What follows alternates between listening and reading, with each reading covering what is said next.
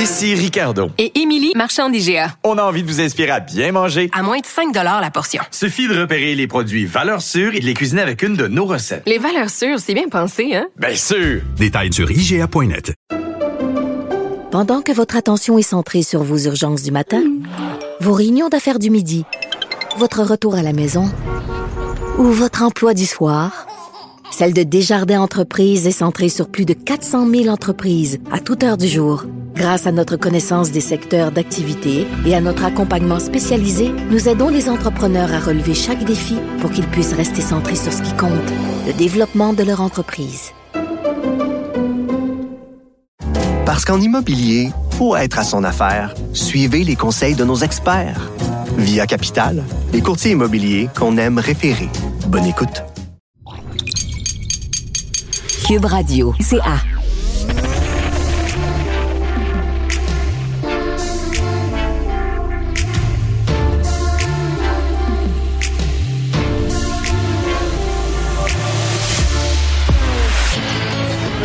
Elle s'engage dans le débat pour trouver des solutions. Elle a confronté pour améliorer. Intelligente, réfléchie, perspicace. Marie Montpetit. Rarement une élection partielle aura fait autant parler. Je parle évidemment de l'élection partielle dans la circonscription de Jean Talon à Québec, suite à la démission de la députée caquiste Joël Boutin. On en parle. Il n'y a pas une journée qui n'a pas amené son lot de péripéties. Il n'y aura pas à dire. Ça va être, euh, c'est divertissant jusqu'à maintenant et ça s'enligne pour euh, continuer d'être divertissant. Et on a, euh, on n'avait toujours pas la date de cette élection-là, mais là, tout porte à croire que le gouvernement de François Legault va la déclencher euh, dès demain et que les électeurs vont être appelés aux urnes le 2 octobre. Donc, ça va être un mois de septembre qui risque d'être euh, des plus, euh, des plus intéressants quand on voit comment déjà ça fait l'actualité régulièrement entre le, bon, la CAQ qui a sorti de l'information sur le député du PQ en lui disant qu'il avait magasiné son parti, qu'il avait demandé, en tout cas en le dépeignant de façon vraiment pas avantageuse le, le, le, le candidat péquiste parce qu'il aurait demandé d'être euh, ministre. Il aurait demandé d'être dans une circonscription gagnable. Finalement, oups, revers euh, d'information, c'est comme euh, il dit que c'est plutôt la CAC qui l'a qui l'a approché. Donc tout un tout un duel. Hein, ces deux parties-là ont, ont droppé les gants, comme on dit dès le départ, pour en s'accusant de mentir. Là, bon, ça on entend moins parler, mais on peut penser que ça va revenir dans l'actualité. Pendant ce temps-là, on a le candidat de QS qui est le candidat ben, que le parti voulait pas vraiment parce qu'il souhaitait plutôt avoir une candidate féminine, mais que les militants, eux, ont choisi Olivier Bolduc. Donc, euh, ça aussi, ça a quelque chose d'un petit peu particulier. La candidate du Parti libéral du Québec, qui, elle, a été euh, annoncée, mais qui euh, n'a pas d'opinion sur le troisième lien, qui est quand même le dossier majeur qui fait parler à Québec depuis des mois, voire des années aussi. Donc, ça va être bien intéressant de voir comment elle va se positionner. Et le député aussi du Parti conservateur qui a été annoncé là, dans dans les, derniers jours aussi, qui lui est un anti-tramway. Euh, donc, ça va être très, très divertissant à suivre cette campagne électorale, euh, puisque d'habitude, on n'en parle pas beaucoup des élections partielles. Mais là, est-ce que euh, ce sera l'occasion peut-être pour le Parti québécois de faire une percée dans la région de, Québec? Parce qu'ils sont quand même très en avance, ben pas très en avance, mais ils sont en avance dans cette circonscription-là. Ils, ils sont très actifs aussi et ça pourrait être un point tournant aussi si la CAQ venait à perdre la circonscription euh, alors qu'elle l'avait gagnée pour la première fois en 2019 face à une circonscription qui est historiquement libérale. Elle l'avait gagnée avec Joël Boutin. Si elle le perdait, ben, est-ce que ce serait, euh, une, ce serait déjà une première défaite pour, euh, pour le gouvernement de Legault depuis son entrée au pouvoir en 2018? Est-ce que ça voudrait dire que le vent tourne? En même temps, on voit qu'ils sont en train de renier tellement de promesses, fortes, que ce soit le troisième lien, les garderies 4 ans, les agences privées qui coûte une fortune. Euh, il y, a tellement de dossiers qui vont mal et malgré ça, ben, ils continuent d'être en haut des sondages euh, comme s'ils étaient inatteignables. Un beau jello qui est pogné depuis cinq ans. Ça ne bouge pas. Politique, psychologie, musique, environnement, santé. Sa polyvalence renforce ses compétences. Marie Mon Petit. Le chef du Parti conservateur du Québec, Éric Duhem, a dévoilé le nom de son candidat dans Jean Talon en vue des élections partielles qui, tout porte à croire, pourraient être déclenchées dès demain euh, et que les électeurs seraient appelés aux urnes dès le 2 octobre. Il s'agit de Jesse Robitaille, 24 ans, originaire de Calgary. Bonjour, Monsieur Robitaille.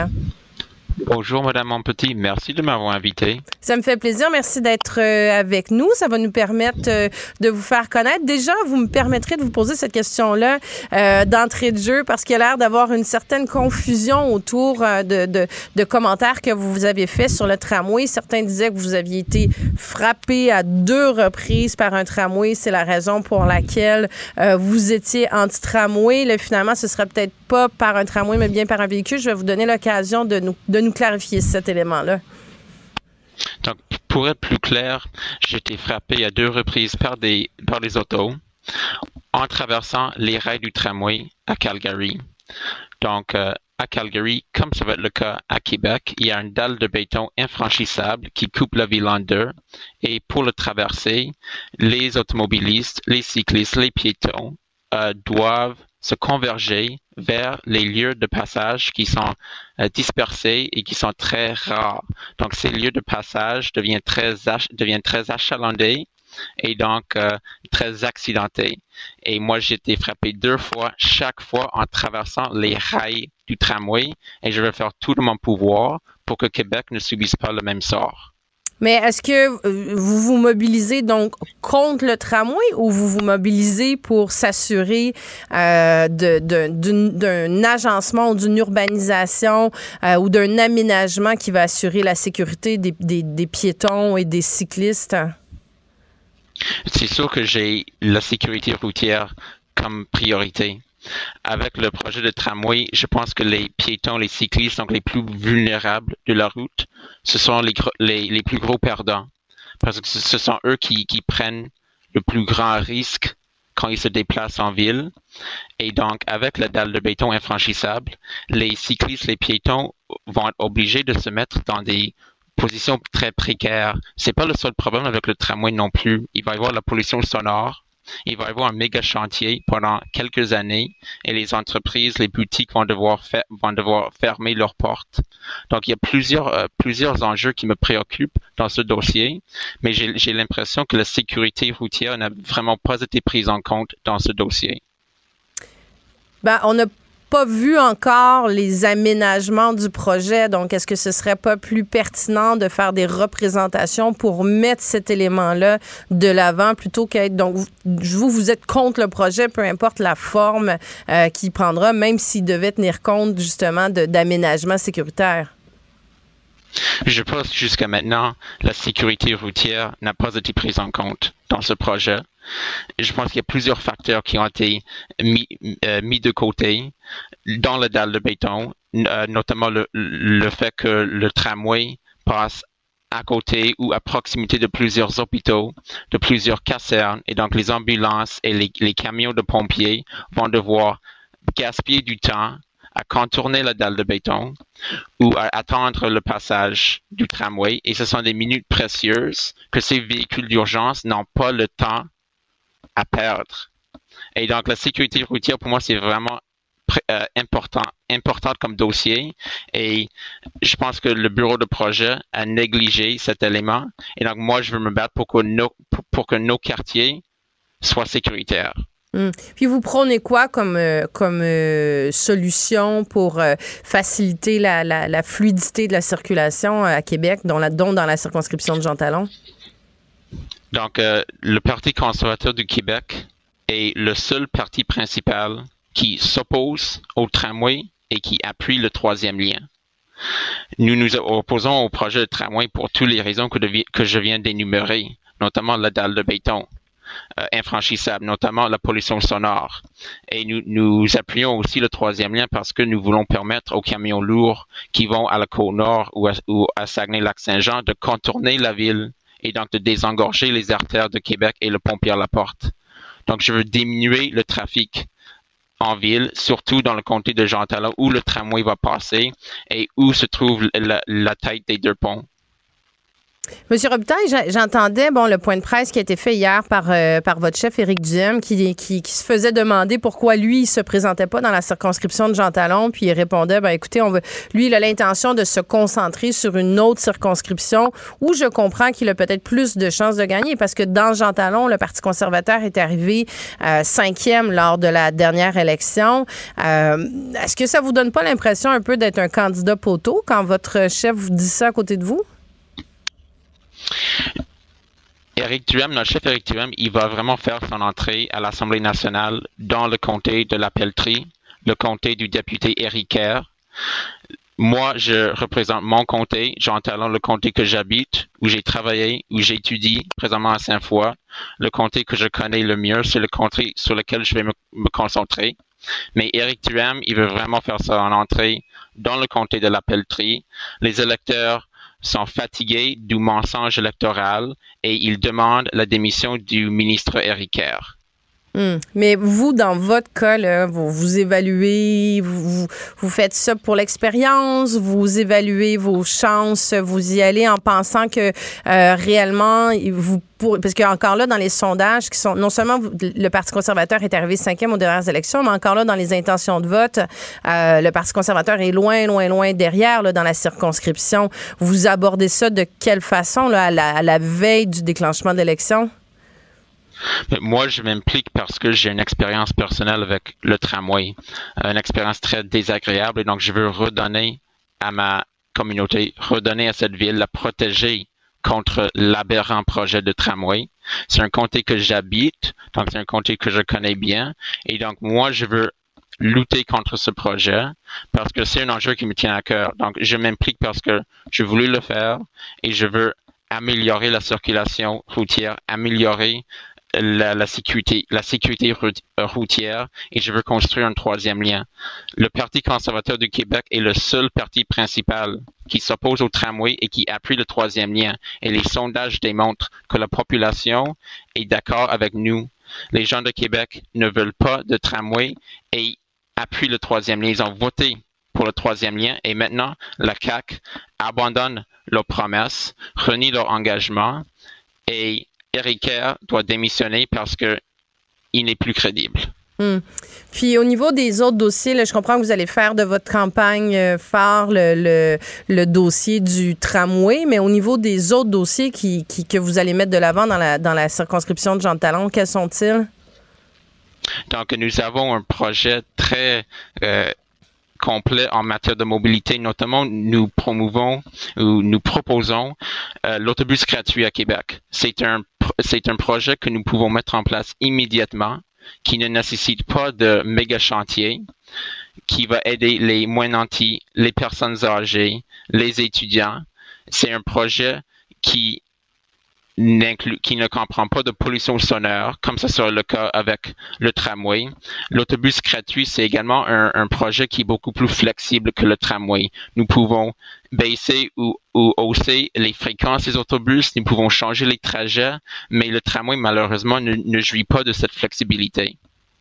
Puis au niveau, euh, au niveau euh, fédéral, vous, vous vous positionnez de quelle façon? Est-ce que vous appuyez ouvertement euh, Pierre Poilièvre?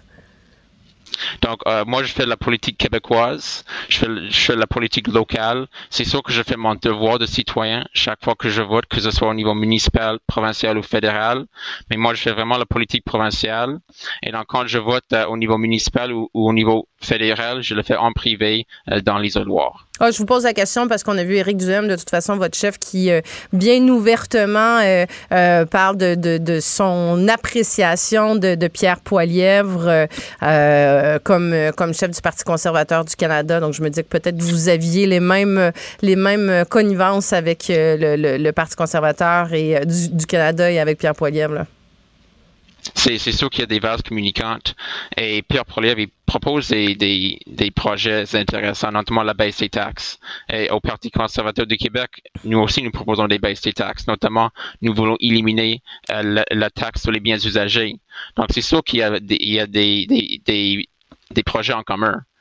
Mais moi, je fais vraiment de la politique québécoise.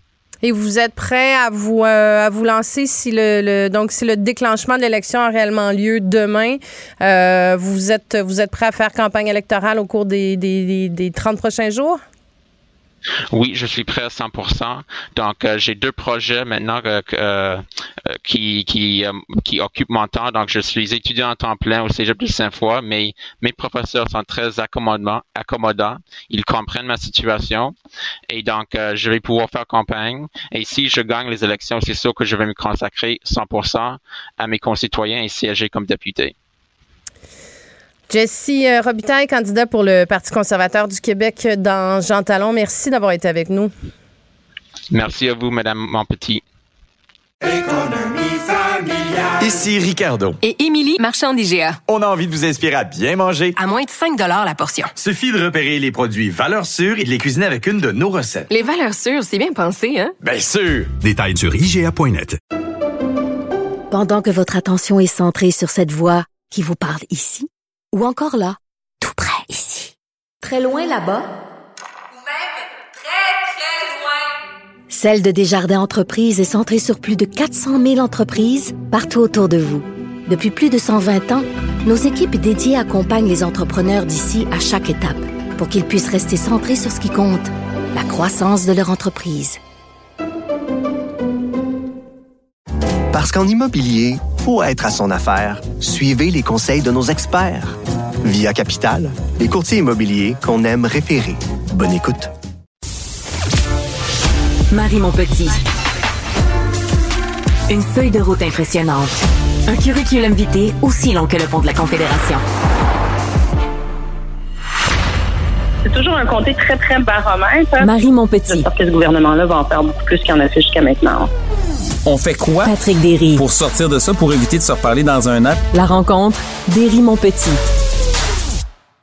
C'est la rencontre avec Patrick Derry, chroniqueur, analyste de politique publique. Salut Patrick. Allô Marie. juste te dire en, en, commençant, il y avait un titre dans le journal ce matin, une garderie à l'Assemblée nationale. Ça, c'est la manchette dans, dans, le journal de Montréal. Je ne sais pas pourquoi j'ai pensé au Salon Bleu et à la période de questions. Je, je, je, le voyais dans ton dans tes yeux que tu allais faire euh, allais faire ce commentaire là. Euh, Trop facile. Patrick, toi tu viens de tu viens de, de Québec, n'est-ce pas? Oui. euh, dis-moi est-ce que les gens de Québec ont un problème avec les grands projets euh, les grands projets structurants de transport, là, le troisième lien qui est déplugué, puis là, ce matin on apprend qu'il y a un, un, nouveau report encore pour le tramway de Québec qui euh, ne ben, ne cesse d'être reporté là, ce projet là et, et, et là on toujours pas. Il est rendu à 4 milliards, mais on peut penser que ça va être encore plus cher que ça. Ah, le maire marchand a dit que ça allait être plus cher que ça. Ça, c'était une évaluation avant tous les facteurs que l'on connaît, d'inflation, de, pénurie de main-d'œuvre, de coûts additionnels, problème pour les matériaux, chaîne d'approvisionnement. Donc, on ne sait pas combien ça va coûter, mais les autres grands projets, il y a des, des hausses de l'ordre de 30 à 50% Ça pourrait regarder à ça. Pour, pour répondre à ton autre question, écoute, moi, j'ai grandi en banlieue de Québec, à Charlebourg, une ville qui a disparu aujourd'hui, euh, qui, a, qui été englobée. C'est la, banlieue nord, une partie de la banlieue nord de Québec. Et euh, moi, une des, une des, premières choses qu'on faisait quand on avait 16, 17, 18 ans, puis qu'on avait notre permis de conduire, c'est s'acheter une voiture. Parce que le transport en commun à Québec, il est pas bon. Et il est pas beaucoup meilleur depuis. Ça n'a pas beaucoup changé. Ils ont mis des, des métrobus qui sont essentiellement des autobus en voie rapide. Il y a quelques parcours express, mais c'est pas une ville où c'est pratique de, se déplacer en transport en commun. Et j'ai l'impression que beaucoup de gens à Québec, à cause de ça, ils savent pas c'est quoi du bon transport en commun. Il, il y en a, il y en a pas énormément au Québec, mais quand tu arrives à Montréal, puis, si tu es capable de travailler pas loin du métro, puis que tu restes pas trop loin du métro, Écoute, ça roule le transport en commun. C'est vraiment efficace. Le problème, c'est quand tu as besoin de prendre un autre mode de transport en commun que le métro, puis là, si tu ajoutes les autobus dans l'équation, ça peut devenir complètement infernal et tu vas revenir à ta voiture. Mais ça existe du transport en commun qui marche. Québec, c'est la ville. Il y a 10, mettons, on prend les 10 plus grosses villes au Canada, Québec est là-dedans. Mais c'est la seule ville qui n'a pas un système de transport en commun sur le sens du monde. Fait que, on, on, on a comme pas de notion de ça, je pense. Puis, pour, pour, les coûts, là, si tu me permets, on dit, OK, ah, ça va coûter 4, 5, 6 milliards. Écoute, le prolongement du métro de la ligne bleue, là, pour l'instant, on est, on est, on est à quoi? On est autour de 6 milliards, je pense, selon les dernières estimations, mais ça va peut-être être 8, 9 milliards aussi. Ça, c'est pour ajouter 5 stations. 5 stations. Le métro de Montréal, quelque chose comme 68 stations, je pense, en tout cas autour de 70. Si on construisait aujourd'hui le métro, ça coûterait combien? 80? 100? 130, 150 milliards? Il ne faut pas oublier l'île Sainte-Hélène, tout l'équipe. Ça coûterait une fortune. Le problème qu'on a aujourd'hui, c'est que Québec, on n'a rien fait depuis toujours. Et là, ben, si on va faire de quoi, c'est sûr que ça va coûter cher. C'est sûr, la facture risque d'être euh, très, très, très salée. Euh, parlant de coûter cher, Patrick, euh, je sais que ça aussi, c'est un de tes sujets que tu aimes beaucoup. Parlons d'agences privées dans le réseau de la santé. Là, on apprend que la facture a explosé dans les cinq dernières années, puis a atteint 1,5 milliard de dollars. Hein, puis là, je, trouve ça particulièrement ironique, sachant que Christian Dubé veut les abolir mais on y fait plus que jamais. Euh, on les, plus que jamais appel. Mais on n'a pas le choix. Parce que ça prend. Là, c'est devenu, je pense, jusqu'à un certain degré, une espèce de cercle vicieux. C'est-à-dire que plus d'infirmières délaissent le système public parce que, entre autres, notamment les horaires en début de carrière puis les horaires tout court, en que les conditions de travail sont vraiment difficiles, ça rajoute une charge sur les autres. Qu'est-ce qu'on fait à ce moment-là? Ben, soit qu'on sort du système tout court ou on sort pour essayer de revenir d'une autre façon par les agences. Donc, on avait 300 millions de dépenses en agence de santé pour suppléer du personnel. Il y a cinq ans, on est rendu à un milliard et demi aujourd'hui. C'est fois 5 de Sunos, là, qui est vraiment très, très, très élevé. On ne pourra jamais tomber à zéro ça prend une certaine souplesse. C'est déjà l'organisation du travail dans le secteur public, c'est pas nécessairement super souple. Puis une infirmière, c'est pas comme quelqu'un t'appelle pour remplacer au dépanneur. C'est quelqu'un qui ça prend des qualifications. Donc c'est correct qu'il y ait des fournisseurs. Là, on a perdu le contrôle. Par contre, moi je te dirais qu'on a tendance souvent à prendre le problème à l'envers on regarde les agences, on voit le recours aux agences comme un problème, mais les agences, là, c'est, ils n'emploient pas des vampires, puis des, des, loups-garous, puis des, des, des, monstres. Là. Ils emploient des infirmières qui veulent travailler dans le système de santé, mais qui n'en peuvent plus. Pourquoi? Entre autres parce que le gouvernement comme employeur est pas formidable, mais aussi à cause de la rigidité des conditions c'est ça. Et là, il y a la partie, tu sais, on se rappelle, M. Legault, M. Dubé, ont dit que ça va prendre un petit peu de souplesse de la part des centrales syndicales pour les horaires et ainsi de suite, puis avancé assez prudemment là-dessus, mais tu sais, ils ont été assez insistants. Pourquoi? Parce qu'en début de carrière, tu n'en as pas d'horaire. Tu travailles à peu près n'importe quand. Éventuellement, tu as un poste permanent, puis tu vas peut-être travailler, mettons, de nuit, surtout. Et, euh, et éventuellement, au bout d'un certain temps, au bout de plusieurs années, là, tu vas avoir un poste qui va ressembler un peu plus à du 9 à 5 dans la mesure de ce que le système de santé peut offrir avec un peu de fin de semaine. c'est un portrait très, très grossier, là, mais moi, les, infirmières dans mon entourage, celles à qui j'ai parlé, ça ressemble à peu près à ça.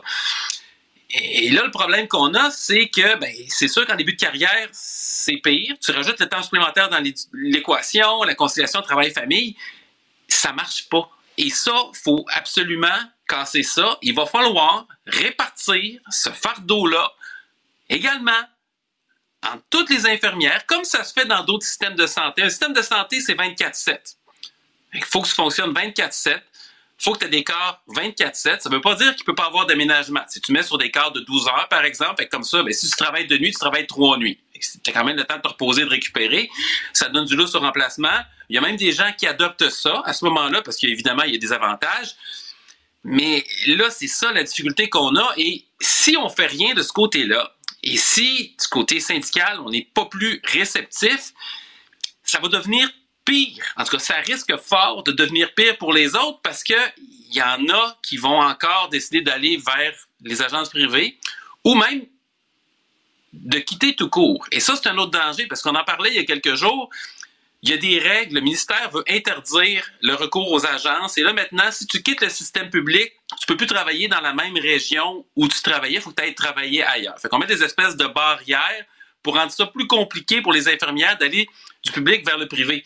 Ou plutôt, moi, en tout cas, du, public vers le privé, puis de retour du privé vers le public, si on veut, par les agences.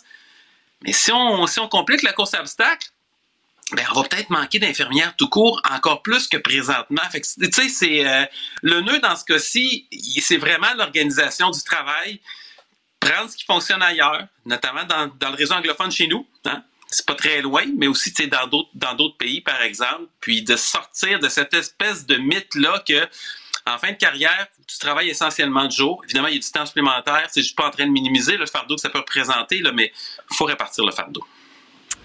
Ouais, mais comment on, comment on s'en comment on s'en sort, tu sais, je veux dire comme je t'ai dit, Christian Dubé lui dit il va les abolir. C'est réaliste d'abolir ça. Je veux dire, comme tu dis, on peut pas s'en passer. Mais est-ce que, est-ce qu'on peut pas s'en passer, mais c'est qui qui est dans, ces agences-là? Ça reste que c'est des infirmières. Si tu les abolis, est-ce que ça les ramène vers le secteur public? Tu sais, si tu retravailles tes conditions de travail, si tu retravailles tes horaires, est-ce que c'est des vases communicants, là, en quelque part? Oui, mais c'est ça. Mais sauf que les abolir, ça pourrait être une erreur parce qu'il y en a qui pourraient décider de faire autre chose. Puis ça, ça s'est vu. On le sait qu'il y a des infirmières qui ont quitté la profession.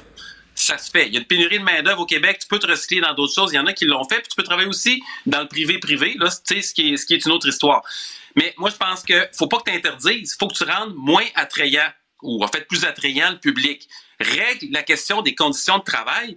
Règle, tu sais, si tu as des milieux de travail attrayants, tu des horaires attrayants, tu as réussi à, en euh, faire cette chose difficile qu'on doit faire pour restructurer les horaires puis répartir le fardeau entre les jeunes et celles qui ont plus d'ancienneté, les gens vont venir dans le secteur public. les gens recherchent des bons, des, bons employeurs.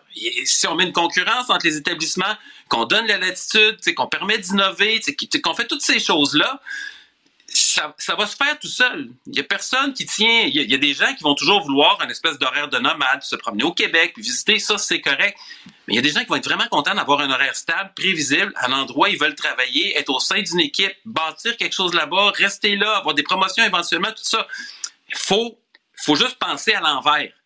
Faut pas que tu interdises. Faut surtout que tu rendes attrayant le secteur public. Puis là-dessus, c'est pas juste le gouvernement. Il faut être deux pour danser. Hmm. Puis il y a la partie patronale, puis il y a la partie syndicale aussi, que vraiment qu'il faut qu'ils apprennent à penser autrement, puis oublier finalement les 50 dernières années. C'est un peu ça.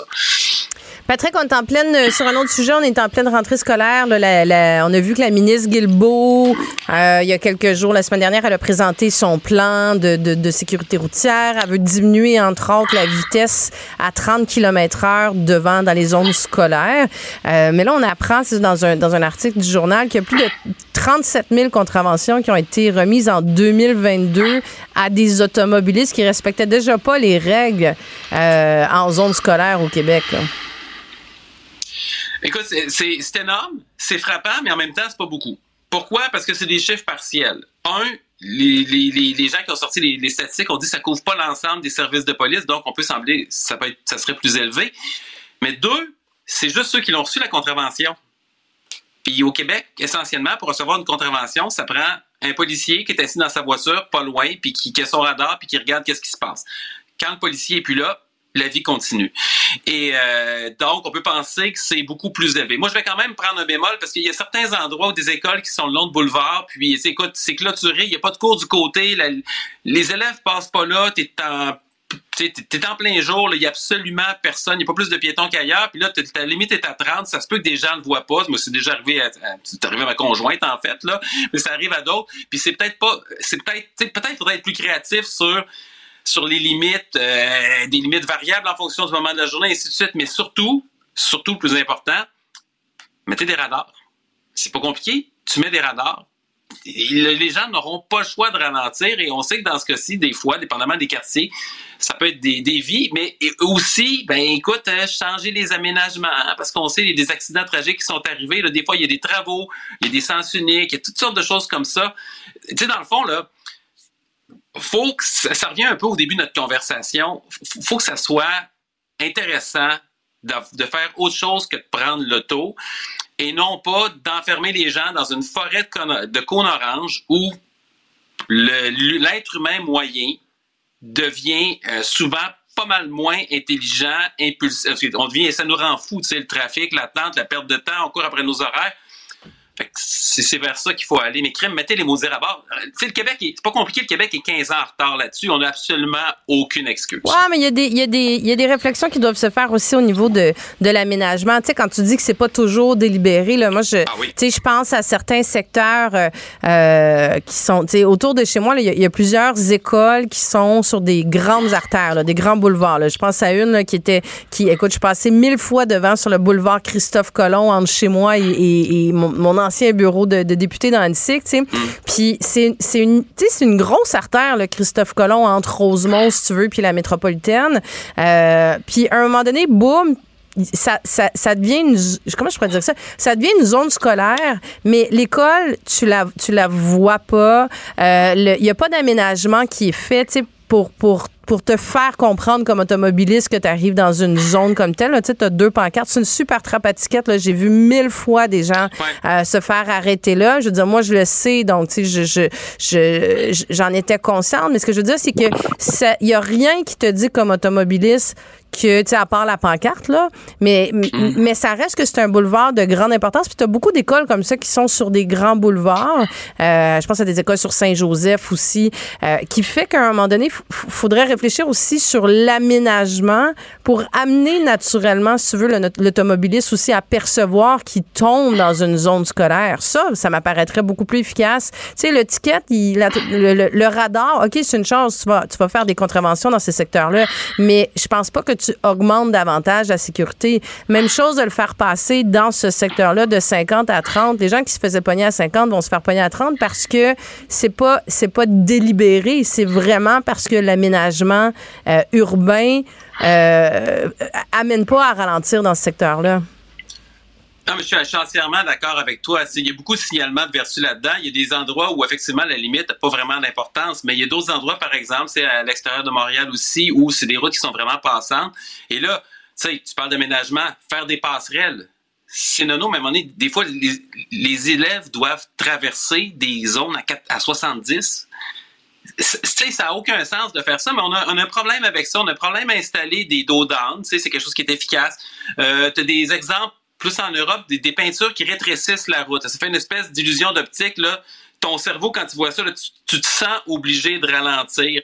Euh, et tout ce genre de choses-là, c'est sûr que ça. Écoute, moi, je trouve qu'on part de, on part de très, très loin, mais il faudrait que ça se passer au signalement de vertu. Moi, je pense quand même que les radars doivent faire partie du mix, mais dans, dans une perspective plus large, c'est-à-dire que notre bilan routier, il est pas super bon au Québec, puis il est possiblement en train de se dégrader.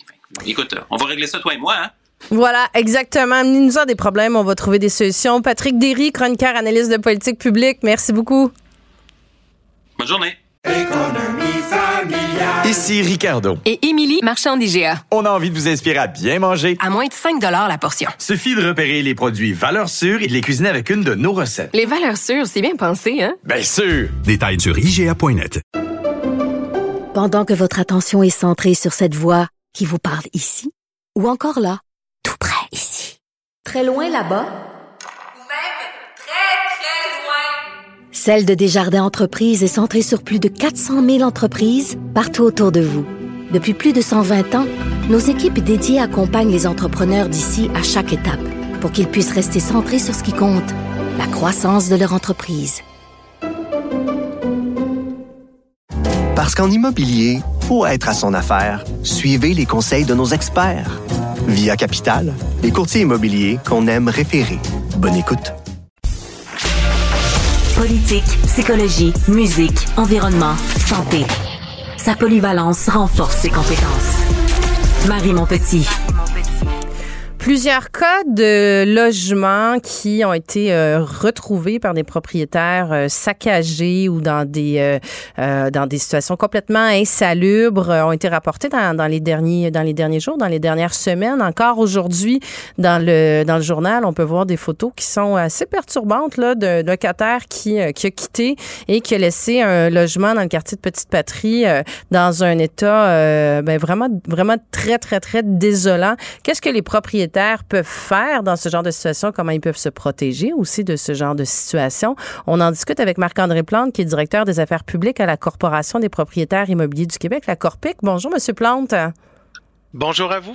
Bonjour, merci d'être avec nous pour en discuter. Mais c'est ça, vous avez vu, puis j'imagine de toute façon, c'est le genre de situations qui doivent euh, peut-être vous être euh, périodiquement? Est-ce que c'est anecdotique ce qui ce qu'on a vu dans les journaux ou c'est quelque chose qui malheureusement se, se, se, et, bon fréquent peut-être un grand mot, mais qui, euh, qui arrive de plus en plus souvent?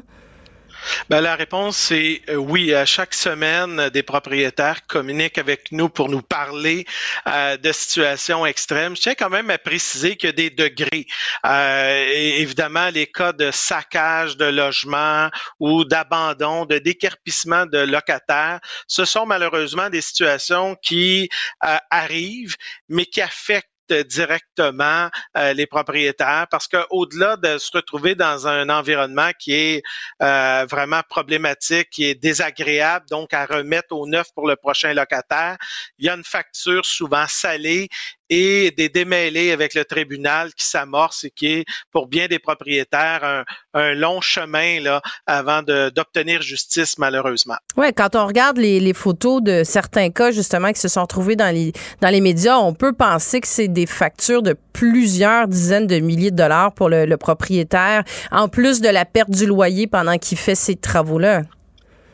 Oui, effectivement. Généralement, on parle surtout avec les coûts d'aujourd'hui, là, euh, avoir euh, des, des, entreprises qui viennent assez rapidement. Donc, on peut parler de plusieurs dizaines de milliers de dollars. Euh, ce sont aussi des situations qui euh, font en sorte qu'alors qu'il manque de logements dans le marché, ben, c'est des logements qui sont souvent remis en disponibilité deux, trois mois plus tard. Et pour les propriétaires, ben, c'est aussi, comme je le disais, le fardeau fardeau de, d'accumuler une preuve pour éventuellement déposer un dossier. Ce sont des situations qui euh, se, multiplient. Il faut, faut, faut, quand même le souligner. Euh, les cas, les enjeux de santé mentale sont nombreux. Euh, vous savez, des locataires qui laissent leur logement dans un tel état, ce sont généralement des gens qui, qui ont des besoins, besoin de soutien social et qui se retrouvent malheureusement dans le parc locatif privé auquel les propriétaires n'ont souvent euh, peu de recours, peu de soutien, euh, même des organismes et du réseau de la santé. Et ça, on n'en parle pas beaucoup, mais pour les propriétaires, ça pèse lourd actuellement euh, cette, cette situation où il n'y a pas assez de logements sociaux, pas assez de logements mmh. adaptés pour des clientèles plus vulnérables qui sont généralement là euh, ceux qui laissent leur logement dans un tel état. Hmm. Est-ce qu'au niveau de, la Corpic, M. Plante, vous euh, vous faites des démarches ou vous, vous souhaiteriez que le qu'un dépôt de garantie puisse être demandé par les propriétaires? Parce qu'au Québec, c'est pas quelque chose qui légalement peut être demandé malgré que bon des fois on voit des des cas où c'est où c'est fait mais ça peut être contesté. Est-ce que vous euh, vous vous pensez que c'est la mise en place d'un dépôt de garantie pourrait venir justement peut-être freiner ce genre de situation-là puis aider les propriétaires? Ben, la réponse, c'est oui. Puis je veux profiter de cette tribune pour nuancer. Est-ce que c'est légal ou non le dépôt de garantie? Le Code civil interdit aux propriétaires d'exiger un dépôt de garantie autre que le premier mois de loyer à la signature du bail. Cependant, depuis 2020, le tribunal euh, administratif du logement a adopté donc une jurisprudence qui permet plutôt à l'inverse aux locataires lorsqu'ils ne se qualifient pas. Par exemple, il n'y a pas de, de bons revenus d'emploi, un historique de, de, crédit difficile, etc., de proposer selon une mécanique, euh, donc un dépôt de garantie. Alors, c'est pour ça qu'on reste encore un peu mélangé à savoir est-ce qu'on a le droit ou on n'a pas le droit au Québec? Et c'est pour ça que la Corpic milite, là, pour qu'on éclaircisse ces éléments-là. On pense que dans le système actuel, le dépôt de garantie aurait des avantages pour tout le monde, même pour les locataires parce que c'est coûteux euh, les situations là qu'on vit de logements délaissés ou des, par exemple, la présence d'animaux qui viennent carrément euh, euh, briser des logements. Alors ça coûte cher à tout le monde. Puis ultimement, ce sont oui les propriétaires, mais aussi les locataires qui finissent par payer la facture parce qu'on remet en état ces logements abandonnés malheureusement. Mais vous souhaiteriez, quand vous dites vous militez, bon pour clarifier le, le, si c'est légal ou pas, l'environnement juridique. Très bien dit, M. Plante. Merci. Voilà, exactement. Mais est-ce que vous militez aussi pour que les propriétaires puissent systématiquement demander? Ben, non seulement on milite pour le dépôt de garantie, mais aussi pour un programme d'indemnisation. Parce que vous comprendrez que les gens qui, par exemple, délaissent pour plusieurs dizaines de milliers de dollars, ce sont souvent, dans 85% des cas, des gens qui sont insolvables. Donc, le, le recours, un jugement, etc., c'est excessivement nous, on croit que le dépôt de garantie viendrait davantage responsabiliser les locataires. Ça, c'est une chose. Mais d'un autre côté, d'avoir un fonds d'indemnisation pour les cas extrêmes, comme ceux qu'on voit régulièrement dans les médias où souvent ça va coûter 10, 15, 20, 30 000 dollars. Moi, je pense que euh, le fait d'avoir un fonds d'indemnisation viendrait aider le petit propriétaire, surtout permettrait de garder l'abordabilité de ses logements parce que souvent les propriétaires, ce que ça génère chez eux, c'est un certain découragement et vont chercher rapidement à sortir ces logements-là et à ne plus relouer à des clientèles plus vulnérables. Alors au Québec, on a 1,5 million de logements privés qui logent tout le monde, hein, de, de, de, toutes les bourses, de toutes les réalités sociales, mais il faut amener de meilleures protections et le dépôt de garantie ou un fonds d'indemnisation combiné par l'État viendrait diminuer, je pense, les risques. Et je tiens à le souligner, euh, ça a de l'impact sur le budget et le portefeuille de l'ensemble des propriétaires. Quand vous parlez de dépôt de garantie, vous parlez on parle d'un montant de, de, de, de, quel ordre? On parle d'un montant de quelques centaines de dollars ou de, de quelques milliers de dollars? Ben, selon les législations, euh, parfois on parle d'un mois à six mois. Moi, je pense que le débat et, et le questionnement doit être fait. Euh, qui devrait garder le dépôt de garantie? Est-ce que c'est, par exemple, un fonds d'indemnisation créé par des propriétaires et locataires? Ça créerait des occasions de dialogue euh, entre propriétaires et locataires pour gérer un fonds, s'assurer qu'il y a des modalités qui soient claires pas se retrouver comme on voit par exemple en ce moment, il y a des critiques au Nouveau-Brunswick où euh, c'est l'État qui récolte euh, donc les, les montants euh, versés au fond au, donc à ce à ce dépôt de garantie ou dans d'autres législations, c'est le propriétaire qui, qui peut se retrouver à garder lui-même les sommes d'argent et ça crée des fois des des dossiers devant la justice. On peut se créer notre propre système, s'inspirer de la Saskatchewan qui par exemple, c'est le gouvernement qui va lui-même avancer des sommes d'argent pour les clientèles plus vulnérables et donc défavorisées. Et donc, va prendre cette prise de risque-là pour aider les locataires qui ont souvent un historique plus difficile euh, et, peut-être pas une bonne carte de crédit à pouvoir se classer et à obtenir un logement euh, donc dans le marché actuel qui s'est resserré. Faut, faut pas se le cacher à ce moment-ci. Les propriétaires font les enquêtes de présélection et euh, naturellement, dans un marché qui s'est resserré, ben, les gens qui ont un mauvais historique de crédit, qui ont un mauvais historique au tribunal administratif du logement, se retrouvent rapidement à avoir beaucoup de difficultés à, se trouver un logement. Alors, c'est là qu'il faut euh, trouver des solutions là, et s'inspirer de ce qui se fait ailleurs. Mais est-ce que vous ne pensez pas que c'est un frein supplémentaire de, l'accès au logis? En ce sens, on, on est dans une période qui est économiquement difficile pour tous, euh, l'inflation, je veux dire, l'argent sort des poches de tout le monde un peu partout. Puis quand on regarde, quand on parle aux différents économistes, euh, euh, puis les sondages qui sont faits, c'est que les gens sont de plus en plus à la scène puis à la pièce à la fin, à la fin du mois. la marge de manœuvre, elle est de moins en moins grande. Est-ce que le fait de, de demander un dépôt de garantie, ça vient pas rendre encore plus difficile euh, pour, un, locataire ou pour une famille l'accès à un logement? En plus du fait que ce, ce dépôt de garantie-là, il devient, euh, il devient, c'est de l'argent qui est inutilisable tant et aussi longtemps que la personne, elle est locataire dans, dans cet appartement-là? Ben, euh, à, l'opposé, par exemple, le système actuel, il fait reposer un poids et des responsabilités qui sont coûteuses aussi pour les propriétaires. Vous savez, on a fait des grandes enquêtes annuellement des logements qui sont laissés dans un très mauvais état ou dans un état qui est euh, qui est une accélération de la, du degré de, euh, de, de, où le logement est, est, laissé à la fin du locataire. Là. Nous, on a fait des calculs là, et en moyenne, c'est au moins 1000 dollars lorsqu'un locataire euh, quitte. Et dans bien des cas, ça va être des 5 et 10 000 dollars euh, qui vont s'ajouter. Quand on calcule ça sur 1,5 million de logements, euh, les gens qui quittent à chaque année, là, c'est à peu près 100 millions de dollars pour juste remettre le logement là où il était auparavant. On on parle pas de, de, de, de, usure qui est normale dans le parc locatif. Alors nous, ce qu'on dit, c'est qu'il faut se donner des outils. Le fonds d'indemnisation en est une. Le fait d'avoir un dépôt de garantie, peut-être d'avoir une assurance pour les locataires qui sont plus vulnérables et qui ont moins de moyens financiers. Mais aujourd'hui, il faut se donner des outils pour que les propriétaires privés puissent augmenter leur prise de risque. Parce qu'à ce moment-ci, les propriétaires, la réalité, c'est qu'ils veulent pas tomber à ce que ce qu'on appelle la loterie du mauvais locataire. Ben, Celui que qui va vous- nous c'est ce que- engendrer. C'est ce que j'allais vous demander avec euh, quand on voit ces photos-là, puis des propriétaires qui se retrouvent dans ce genre de situation-là, j'imagine que ça, ça donne moins envie à certains de devenir propriétaires puis de, de prendre un peu plus de risques dans le, le type de, de, de, de locataires qu'ils vont prendre? Ben, dans un contexte où les frais de financement pour les propriétaires sont passés de 2 à 7 dans- depuis 18 mois, la marge de main-d'œuvre n'existe plus euh, pour beaucoup de propriétaires, même pour rénover. Alors actuellement, on est dans un contexte où il se fait essentiellement pas de rénovation, c'est du patchage dans le parc locatif qui est vieillissant.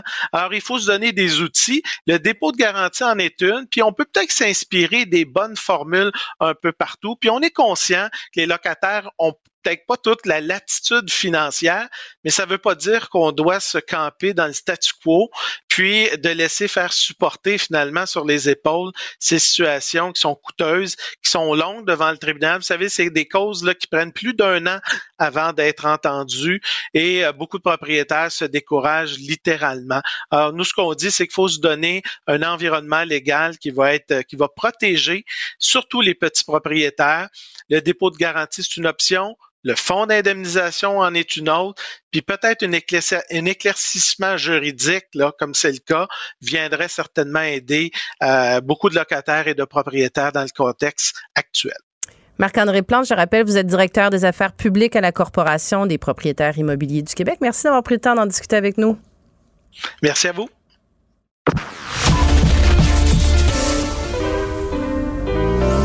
Pour devenir une bonne pianiste, il faut être patiente et appliquée. Marie Montpetit, de la musique aux oreilles. Je trouve que quand on parle de ces enjeux-là, il faut vraiment avoir la carte mentale complète. Et pour moi, Un étudiant à la maîtrise en sociologie, pas comme les autres. Philippe Lorange. il faut réfléchir à ces questions-là quand même. Là. En France, le sujet de la laïcité ne cesse de susciter le débat, cette fois en raison de l'abaya, une tenue traditionnelle orientale qui est visée euh, d'interdiction par le gouvernement. On en discute avec euh, Philippe Lorange, étudiant à la maîtrise en sociologie. Bonjour Philippe. Bonjour. Donc, euh, oui, l'abaya, d'abord, qu'est-ce que c'est? Alors, ça vient de l'arabe qui signifie toge ou manteau. Alors, c'est semblable à ce qu'on a- à ce qu'on connaît, la djellaba, par exemple, en Afrique du Nord, ou le kami en Afrique de l'Ouest. Donc, c'est une tenue qui, se, qui euh, se porte des épaules jusqu'aux pieds, qui est souvent portée par les femmes. C'est pas Mais- une burqa, là. C'est vraiment. Non. C'est un. C'est une toge. Ça ressemble à la burqa. En effet, c'est ça. C'est, comme je dis, le- ça vient de l'arabe toge ou manteau. Donc, c'est comme une toge, mais ça ne couvre pas le visage. Donc, on peut ajouter à- à- par-dessus ça le hijab ou un autre voile. Donc, euh, c'est souvent, c'est ça. C'est un- une tenue qui est reliée souvent aux, pays du Golfe, euh, au Maghreb, les pays musulmans, en gros. Et donc là, en France, on sait que depuis la loi de 2004, les élèves dans les écoles ne peuvent pas porter de symboles religieux. Donc, euh, en fait, il, est écrit qu'il est proscrit euh, le port de signes ou de tenues par lesquels les élèves manifestent ostensiblement une appartenance religieuse. Donc, ça, c'est la loi de 2004. Et euh, le ministre de l'Éducation actuel, Gabriel Attal, a donc décidé de bannir l'abaya parce qu'il considère que c'est un symbole qui manifeste la foi musulmane. Mais c'est pas si évident que l'abaya est forcément musulmane, parce qu'au départ, c'est une tenue traditionnelle euh, qui est purement culturelle. Ça, c'est euh, l'origine comme telle de l'abaya.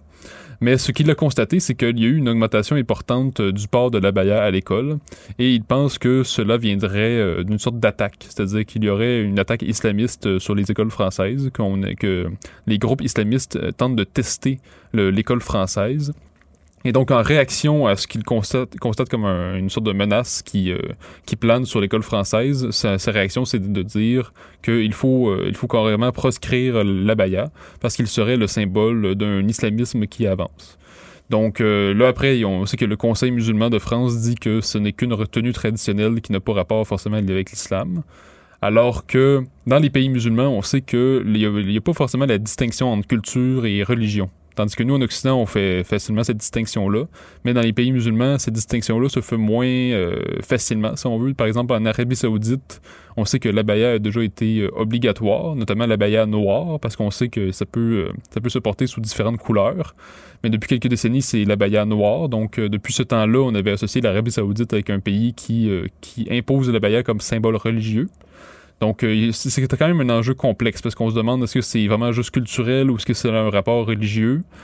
Comme je disais, la loi de 2004 on commencé la laïcité à la française est pas mal plus euh, forte qu'au Québec, parce que nous, on, interdit les symboles religieux uniquement pour les personnes en, position d'autorité, alors qu'en France, c'est pas juste l'autorité, mais c'est tout l'espace civique au complet. Mhm. Donc, ça implique les, élèves. Mhm. Euh, donc, c'est pour ça que... Euh, c'est ça. Donc, on sait, on sait que la, la mesure viserait 150 établissements scolaires sur 60 000 présents en France.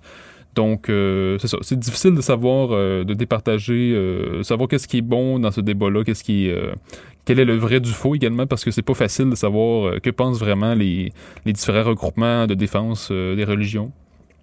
Donc, euh, voilà. Ben, tu sais, ça ressemble, je, je, regardais, euh, je regardais euh, des photos là, pour voir exactement c'est quoi. on a appris beaucoup de mots hein, dans la dernière décennie sur justement la burqa, le hijab, le niqab, c'est quoi la différence? la baya, j'allais voir, mais tu sais, ça ressemble beaucoup à une, un kaftan ou une, justement, tu disais une djellaba ou, tu sais, ce qu'on voit comme, par exemple, dans le, le ramadan. Ils ont, puis, puis encore là, je dis ramadan, tu vois, c'est religieux, mais moi, j'avais la chance d'avoir, tu sais, quand j'étais députée, j'avais une, j'avais une communauté euh, algérienne puis une communauté marocaine dans, dans ma circonscription. Donc, on était euh, euh souvent souvent invités. Puis, il y avait offert, justement, ils nous avaient offert des, à ma fille et moi, tu sais, pour... mais c'était vraiment pour une soirée totalement pas religieuse. C'était vraiment comme un, quelque chose de culturel. Puis, c'était vraiment...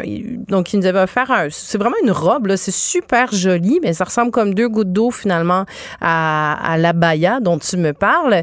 mais ça fait partie de leur culture. Tu sais, oui, ça va être... C'est des, mais c'est des costumes traditionnels donc, c'est sûr que c'est des costumes traditionnels qui, ont, qui sont souvent portés aussi dans des, dans, des, euh, dans des événements où ils sont regroupés. Donc, ça va souvent être lié à la religion, mais pas nécessairement dans un mariage aussi ou dans un.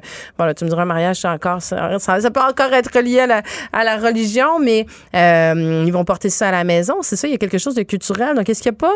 Tu sais, puis la France a quand même beaucoup de problèmes au niveau de l'intégration de ces immigrants. Est-ce qu'il n'y a pas quelque part aussi où, tu sais, c'est comme tu martèles encore plus le euh, ta, ta, culture n'est pas la bienvenue ici? Je trouve que la ligne est, euh, vraiment, est, vraiment, est vraiment mince. Je pense que sur ce sujet-là, c'est plus difficile. Après, je crois pas que forcément la France dit que la culture n'est pas la bienvenue dans leur pays. Euh, cela dit, c'est le premier pays occidental qui interdit la baya à l'école. Mais il y a un autre pays qui interdit la baya, et c'est l'Arabie saoudite, qui interdit la baya lors des examens pour les femmes. Donc, euh, ben, on sait que l'Arabie Saoudite, depuis 2022 d'ailleurs, donc on sait que l'Arabie Saoudite depuis quelques années est, euh, se libéralise euh, culturellement sous Mohamed Ben Salman. Donc, on sait que depuis qu'il est arrivé, les femmes en Arabie Saoudite peuvent notamment conduire, ce qui, ce qui, ne se faisait pas avant. Mm-hmm. Donc, elles ont le droit de prendre l'auto, de conduire. D'ailleurs, l'Arabie Saoudite, c'est l'un des endroits les plus dangereux sur les routes. Donc, je ne sais pas si c'est un gain pour les droits des femmes. Mais tout ça pour revenir, si on revient comme tel au sujet, euh, je pense que je comprends ce que tu veux dire en disant euh, bon, faut, euh, faut s'assurer de l'intégration des nouveaux arrivants. En même temps, faut pas être naïf non plus, parce que il y a des spécialistes de l'islamisme qui nous expliquent que les, regroupements islamistes sont quand même rusés et ils savent que on, a tendance à vouloir se plier devant les, demandes d'accommodement raisonnable, ces genres de questions-là. Et eux, ils ne sont pas naïfs. Ils savent que savent quelles sont les portes-étendards de leur idéologie. Donc, je crois que pour eux, euh, du moins pour ces regroupements-là, puis pour différents pays musulmans, il n'y a pas forcément de distinction entre la baya et la foi musulmane. Et c'est peut-être pour ça que Gabriel Attal, le ministre de l'Éducation, veut interdire ce symbole-là, parce que pour lui, euh, l'idée est vraiment de dire que l'école doit être un sanctuaire laïque, selon son expression. Donc, euh, en aucun cas, il faudrait que le professeur ne devine la religion, l'appartenance religieuse de l'élève. Donc, c'est l'idée qui est derrière ça. Non, mais tu sais, rendu là, parce qu'encore là, la baya, moi, que tu, tu, tu sauras me le dire, mais c'est porté que par des femmes, là. On parle de femmes et de ben, filles. ça peut être porté par des hommes, mais de ce que je comprends, c'est surtout les femmes qui le portent. Oui, c'est ça. Donc, c'est encore un débat qui se fait sur euh, le, le, le vestimentaire. non, mais sur le vestimentaire des femmes, là, veux, veux pas. Euh, mais tu sais, rendu là, je veux dire, si tu veux, si tu veux sortir de ce débat, est-ce que c'est religieux, est-ce que c'est culturel, tu sais, impose un uniforme dans toutes les écoles.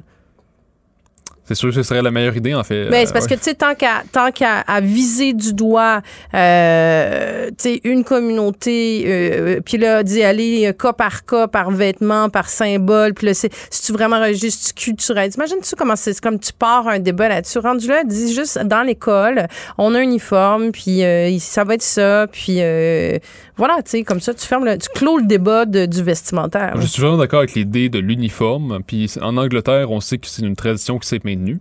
Parce que l'uniforme euh, apporte l'idée qu'on fait partie d'une communauté. Donc, il y a un sentiment d'appartenance. On est tous pareils, on est tous oui, égaux puis uniforme peut être juste, euh, tu sais, uniforme étant un pantalon marine, puis euh, au blanc. Ça n'a pas obligé, obligé d'être un uniforme standard de l'école acheté, là, mais c'est juste que tu uniformises. Parce que je pense que c'est un, un c'est un peu ça l'objectif aussi d'uniformiser, mais fais-le directement au lieu de le faire indirectement. Non, en effet, c'est ça. Je, crois que l'uniforme, ce serait une très bonne solution. Après, on dirait qu'en France, c'est un pays qui, euh, qui, a de la difficulté à faire des réformes. Euh, ils préfèrent aller dans les rues pour faire la révolution au, lieu de faire des réformes. Donc, je sais pas jusqu'à quel point une idée comme celle-là pourrait circuler. Euh, difficile de savoir je sais pas, j'essaie de trouver des solutions, tu vois. Mon, mon, mon côté politique essaie de trouver des solutions qui, euh, qui, qui, évitent, je trouve, d'enflammer euh, des débats sur euh, le, la, la, religion et sur les. En tout cas. Philippe Laurent, étudiant à la maîtrise en sociologie. Merci beaucoup. Merci. Ici Ricardo. Et Émilie, marchand d'IGA. On a envie de vous inspirer à bien manger. À moins de 5 la portion. Suffit de repérer les produits valeurs sûres et de les cuisiner avec une de nos recettes. Les valeurs sûres, c'est bien pensé, hein? Bien sûr! Détails sur IGA.net. Pendant que votre attention est centrée sur vos urgences du matin, vos réunions d'affaires du midi, votre retour à la maison ou votre emploi du soir, celle de Desjardins Entreprises est centrée sur plus de 400 000 entreprises à toute heure du jour. Grâce à notre connaissance des secteurs d'activité et à notre accompagnement spécialisé, nous aidons les entrepreneurs à relever chaque défi pour qu'ils puissent rester centrés sur ce qui compte, le développement de leur entreprise. Parce qu'en immobilier, pour être à son affaire, suivez les conseils de nos experts. Via Capital, les courtiers immobiliers qu'on aime référer. Bonne écoute. C'est A. Du carreau ventre. Des idées plein la tête. Marie Montpetit. C'est le moment de notre rencontre avec Isabelle Huot, docteur en nutrition. Bonjour Isabelle. Bonjour Marie. Salut. Écoute, on a encore euh, notre boîte euh, courriel et euh, nos textos et nos messages qui débordent parce que les auditeurs ont plein de, questions pour toi. je t'en lance une première, Isabelle, qui est Anne Brière, qui qui demande, ben, en fait, qui, qui, qui est infirmière et qui travaille de nuit et euh, qui te demande comment elle peut adapter son alimentation. C'est vrai que ça doit pas être. Est-ce qu'on est -ce que c'est, on fait ça dans le même ordre? Comment on, comment on gère ça quand on travaille de nuit à temps plein? Honnêtement, c'est toute une adaptation. C'est vraiment pas facile. Puis il y a quand même, Marie, le tiers des travailleurs qui ont des horaires atypiques. Euh, les infirmières, c'est sûr, les gardiens de sécurité, les réceptionnistes dans des hôtels, les déneigeurs. Bref, il y en a beaucoup et ça chamboule beaucoup la santé. Euh, la santé, des problèmes de digestion, des problèmes de constipation, euh, de la difficulté à récupérer le jour, on dort pas aussi bien.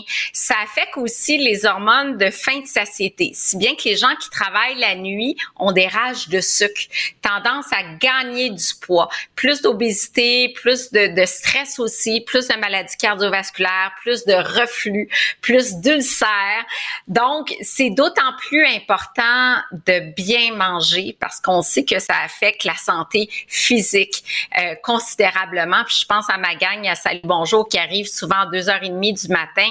Euh, c'est, pas en soi l'horaire de nuit, mais on fractionne quand même le sommeil. Puis à partir de ce moment-là, on se doit d'avoir une discipline de vie presque exemplaire parce qu'on sait par exemple, bon, trop d'alcool, ça va perturber le sommeil, donc on peut pas trop se permettre. Ça prend une routine dans le quotidien. Et, moi, souvent, je vais fractionner euh, l'apport alimentaire en six petits repas. Là. Donc, euh, si j'y vais, Marie, en exemple, par exemple, l'infirmière Anne, qui est un cas que j'ai vu. Donc, euh, Anne qui travaille de qui fait un chiffre, donc un horaire de 12 heures, de, de 8 heures le soir à 8 heures le matin. Donc, on le sait que les préposés aux bénéficiaires, les infirmières ont souvent des horaires très, très longs. Des fois, ça va même jusqu'à 16 heures. Euh, et là, qu'est-ce qu'on fait? C'est que Anne a tendance à dormir de 9h30 à 15 heures l'après-midi. Donc, du coup, on n'a pas suffisamment de sommeil. on vise quand même un 7 heures idéalement. Les gens qui dorment en moyenne moins de 6 heures par nuit ont plus de gras au niveau abdominal, beaucoup plus de rage de sucre, difficulté à contrôler l'alimentation. Donc, euh, j'ai suggéré à Anne de dormir une heure de plus, mais bref. Ensuite, elle se lève, petite collation qui combine protéines, glucides, là, ça va déjà aider. Et je conseille quand même le souper en famille autour de 18 heures parce que c'est quand même des moments euh, privilégiés de manger en famille.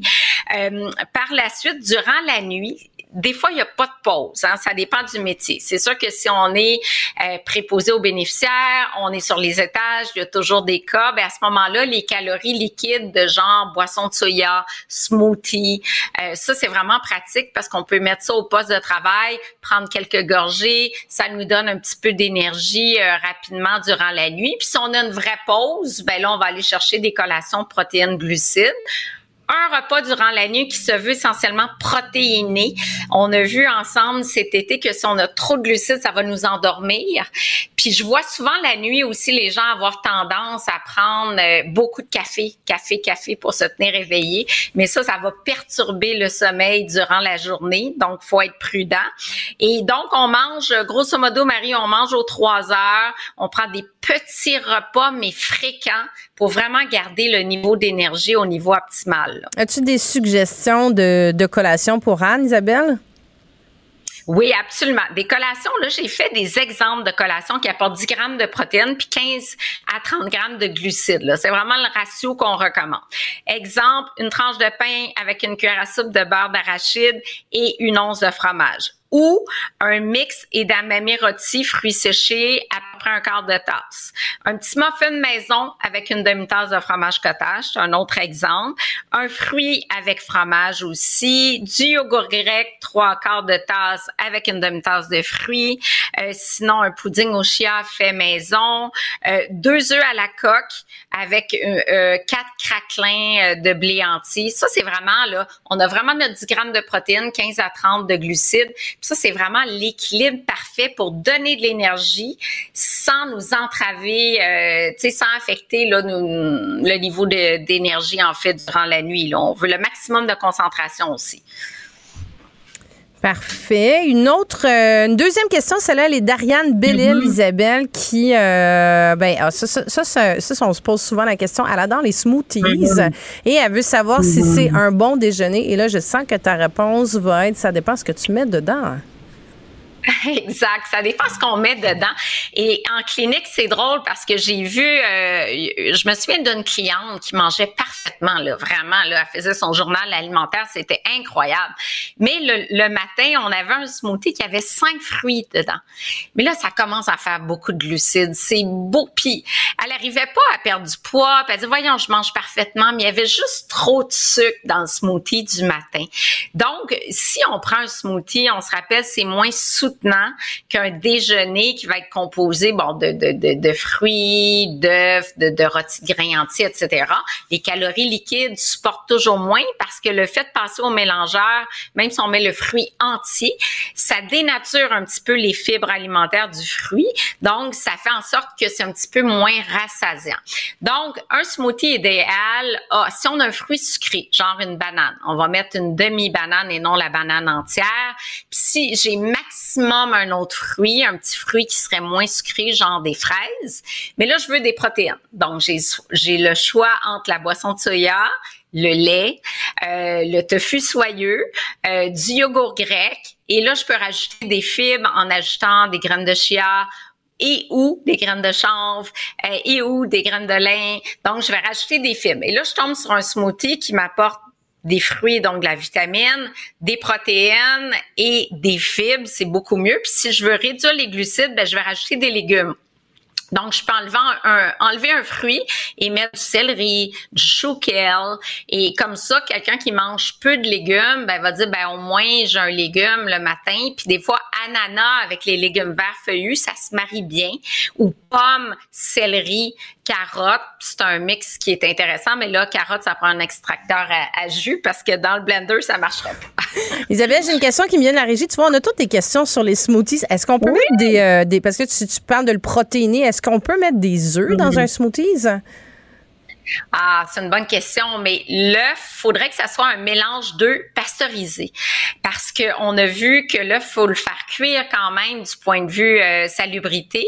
Fait que si je mets un œuf cru, je sais qu'il y en a plein qui le font, mais en théorie il y a un risque, il y a un risque de salmonelle, donc euh, c'est, ça serait mieux de prendre des mélanges pasteurisé de blanc d'œuf, par exemple, parce qu'à ce moment-là, c'est pasteurisé. Si, si une bactérie, elle est détruite, puis on peut bonifier comme ça avec le mélange de blanc d'œuf, c'est une bonne idée. Sinon, poudre de lait crémé. Il y a toutes sortes de poudres de protéines qui se vendent aussi. Il y a des, euh, des, euh, des poudres de protéines de petits pois, des poudres de lait, des poudres de lactose Donc ça aussi, ça permet de bonifier en protéines, euh, peut-être en toute simplicité, ou si on est pressé, au lieu d'ouvrir le, le, tofu soyeux, ben là on peut dire je mets juste l'équivalent d'une spatule, là, c'est à peu près 20 grammes de protéines dans le smoothie, puis comme ça, ça fait un petit smoothie qui est complet là.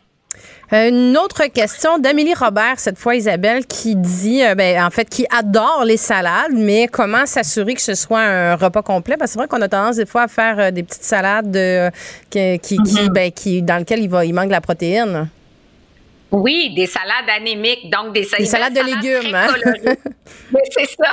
Des salades de légumes super belles, mais si on n'a pas assez de protéines, encore une fois, on ne sera pas suffisamment soutenu. Fait, on essaie d'avoir 20 grammes de protéines le midi. La protéine est plus importante que le féculent le midi encore pour rester dans un état d'éveil. Donc, 20 grammes de protéines, c'est quoi? Un œuf et 55 grammes de thon, fait que c'est l'équivalent d'une demi-boîte de conserve de thon de 120 grammes, ou 75 grammes de poulet cuit en cubes, ou trois quarts de tasse de lentilles avec un quart de tasse de graines de tournesol, ou 85 grammes de crevettes, ou 70 grammes de filet de saumon avec euh, à peu près 20 grammes de feta. Ça peut être trois œufs également.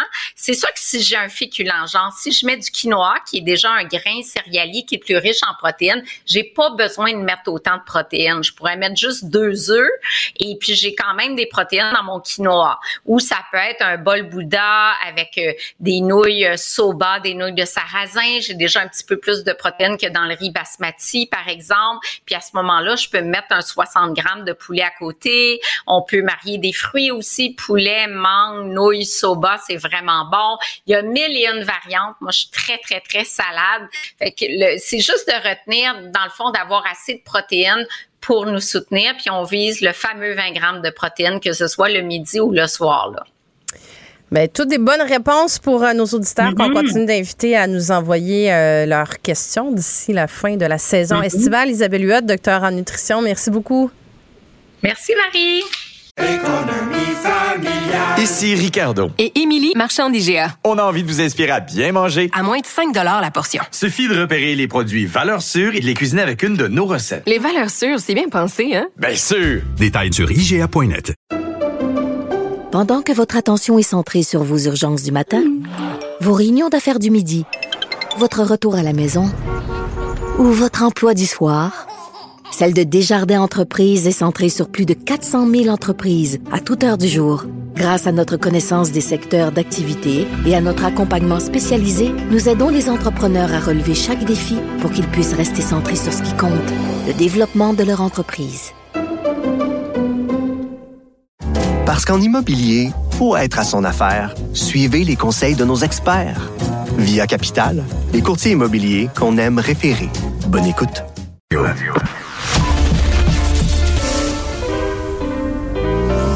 Pour devenir une bonne pianiste, il faut être patiente et appliquée. Marie Montpetit, de la musique aux oreilles. Les taux hypothécaires euh, explosent et plusieurs propriétaires devront renouveler euh, ces taux-là dans les prochaines années.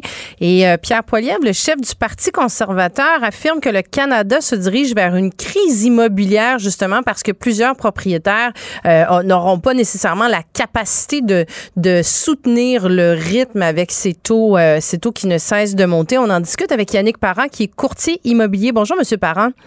Bonjour Marie. Bonjour. Ben déjà, Yannick, j'aurais envie de vous demander d'entrée de jeu, est-ce que euh, vous êtes d'accord, vous, avec euh, cette déclaration-là qu'a fait euh, Pierre Poilievre? Est-ce qu'on a vraiment une crise immobilière qui nous pointe au bout du nez?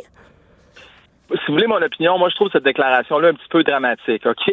Dans le sens où au Québec, la situation premièrement est vraiment différente que le reste du Canada au niveau immobilier. Ça, c'est la première chose importante à dire. Et l'autre chose, oui, c'est sûr qu'on on va avoir un retour sur la hausse des taux d'intérêt. Il va, je pense que le retour sur ça, l'impact réel va être dans l'avenir. Peut-être d'ici un an ou deux, justement, quand les gens, l'ensemble des gens vont avoir renouvelé leur, euh, leur taux hypothécaire et tout ça. Là, on va mesurer l'impact de tout ça. Mais de là à dire que vraiment, là, ça va être une crise sans nom, qu'on va revenir à ce qu'on a vécu là, en 2008. Moi, je pense que c'est un peu extrême de dire ça. Je pense plutôt que les banques vont devoir s'adapter, les gens aussi vont adapter euh, leur mode de consommation, c'est clair. Peut-être leurs besoins aussi vont être à revoir. Mais personnellement, je ne m'attends pas à une crise là, aussi terrible que ce que M. Poliev peut prétendre. Hmm.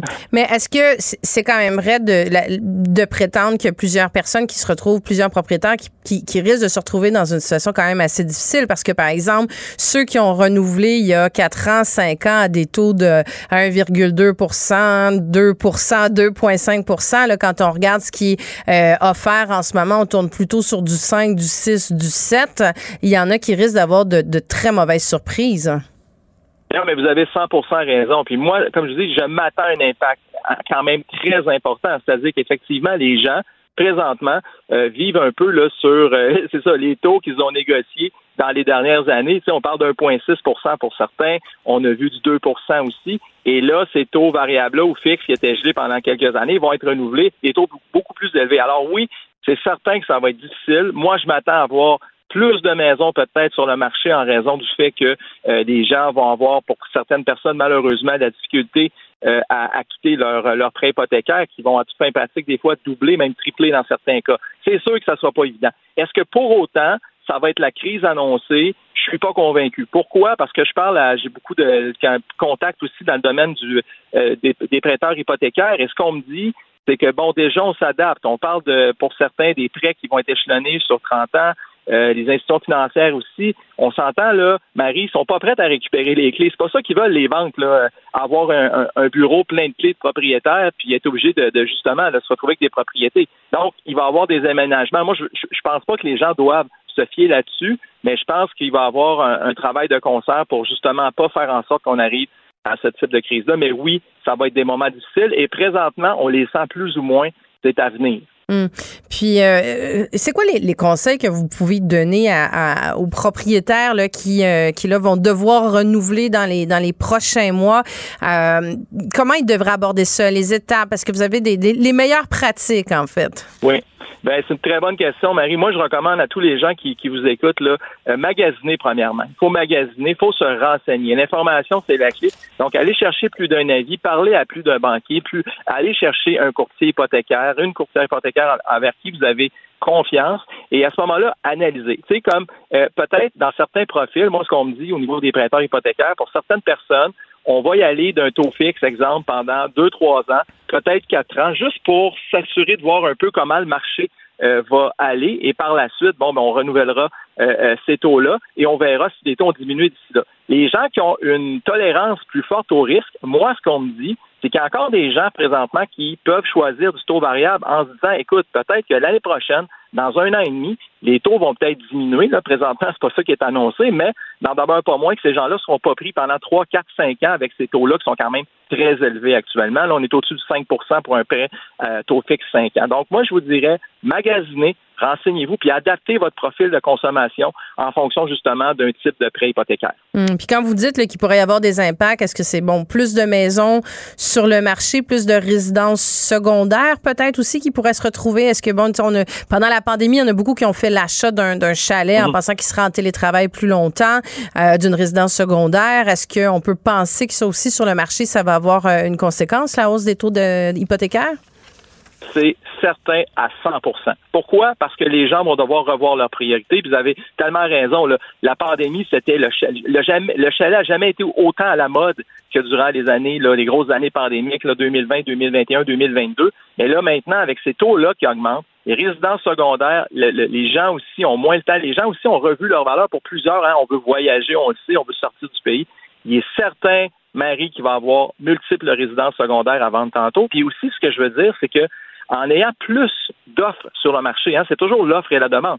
Si on se retrouvait avec plus de maisons sur le marché, mais ben, c'est pas de nature à augmenter le prix des propriétés. Au contraire, on vient augmenter l'offre, donc savoir là, on va sentir davantage l'impact sur la valeur des propriétés parce qu'actuellement, on vit quand même encore dans un marché qui favorise davantage encore les vendeurs.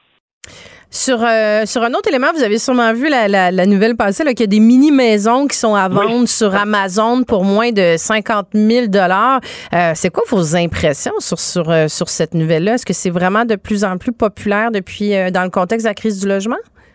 Ah, vraiment, vraiment. Puis, tu sais, ça peut représenter aussi une alternative réelle avec le coût des propriétés qui a tellement augmenté. Il y a des gens qui sont pas non plus intéressés à la copropriété. Donc, la mini-maison, un mode de vie plus minimaliste, des valeurs aussi où on veut en avoir le moins possible sur les épaules, pouvoir se déplacer, voyager, tout ça. Donc ça, c'est vraiment dans l'air du temps. Mais moi, ce que je vois pas dans cet article-là, Marie, puis qui est vraiment important, là, faut le dire, là, premièrement, ce type de propriété-là, avant d'acheter ça, écoutez les gens, il faut vraiment se renseigner à savoir, on peut pas installer ça partout, premièrement. Tu sais, on peut pas. Il y a certaines réglementations municipales euh, qui vont euh, ils vont prôner une harmonisation par rapport à, certains secteurs où on, va devoir avoir une espèce de, de, type de propriété qui va se retrouver là et la mini-maison, ce type de propriété-là ne sera pas accepté. Premier point. Deuxième point, ben, il faut penser aussi que c'est des propriétés qui viennent en matériaux, mais sans finition. Donc, on, on va devoir aussi penser à l'aménagement des services, que ce soit l'électricité, l'eau potable, les installations septiques à certains endroits ou reliées à la municipalité. Donc, oui, ça peut être une excellente idée, mais vérifiez le terrain que vous planifiez acheter pour ça. Est-ce que c'est permis? Est-ce que vous avez des contraintes? Des contraintes? Et deuxième des choses, valider les coûts associés aussi à l'achat de ce type de propriété-là pour être certain que vous n'avez pas de mauvaises surprises par la suite.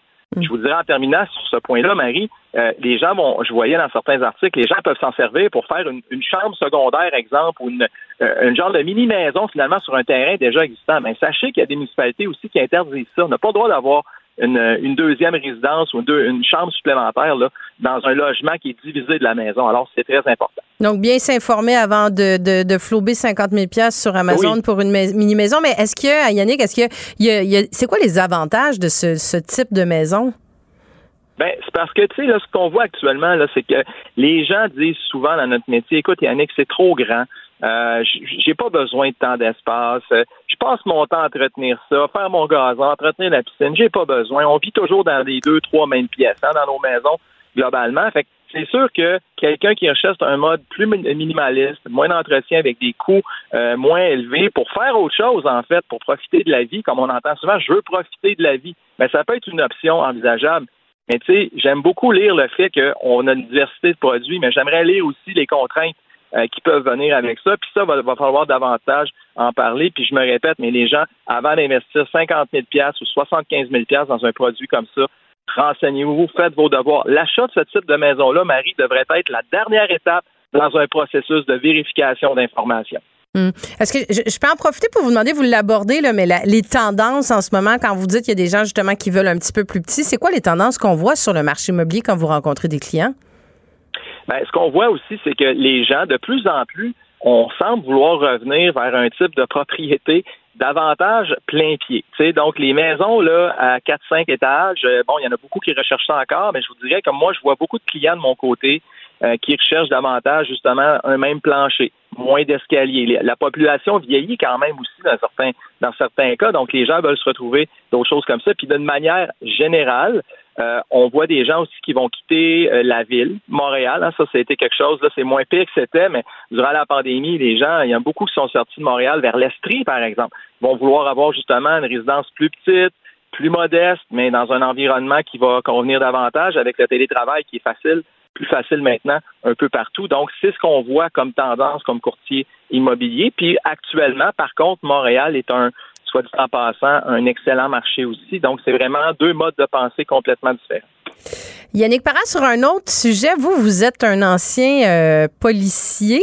Euh, puis aujourd'hui, on apprend qu'au Cégep du Vieux-Montréal, bon, l'agenda qui a été produit par l'association étudiante présente une, illustration sur le dessus de l'agenda d'une voiture de police qui est en flammes avec les quatre lettres euh, à cab. Bon, all cops are bastards, qu'on pourrait traduire par tous les policiers sont des bâtards. C'est pas le seul agenda qui, qui prend cette du genre. Il y a l'association étudiante du Collège de Maisonneuve aussi qui a, qui a un texte bon, que j'ai sous les yeux avec un, manuel euh, sur euh, comment bâtir un rapport de force face à la police, euh, comment faire suivre les policiers, comment se, se, en tout cas, il y a toute, toute, une, toute une liste de comment, comment intervenir dans une manifestation. Euh, il y a même bon, trois, trois cochons qui sont habillés en policier. Je, précise que les deux cégeps en question se dissocient de ça parce qu'ils n'ont pas leur mot à dire concernant les agendas qui sont produits par les associations étudiantes, mais vous réagissez comment? À savoir qu'il y a des associations étudiantes qui mettent ça dans les mains de, leurs euh, de euh, collègues? Écoutez, moi, je ne passerai pas par quatre chemins. Je trouve ça scandaleux. Je suis outré. J'ai un garçon, personnellement, moi, 17 ans, Marie, qui commence le cégep cette année. Euh, puis je suis quelqu'un d'ouvert. Comme vous l'avez dit, je suis plus policier. J'étais policier dans le passé, tout ça, mais je trouve ça effrayant d'une certaine manière, on impose aussi à tous ces étudiants-là, ces étudiantes aussi, les, proches, euh, cette espèce de mentalité-là qui, à mon avis, à moi, on a beau dire là, que c'est je suis d'accord là, bon, que pour certains, on veut dénoncer, on veut prévenir la brutalité policière.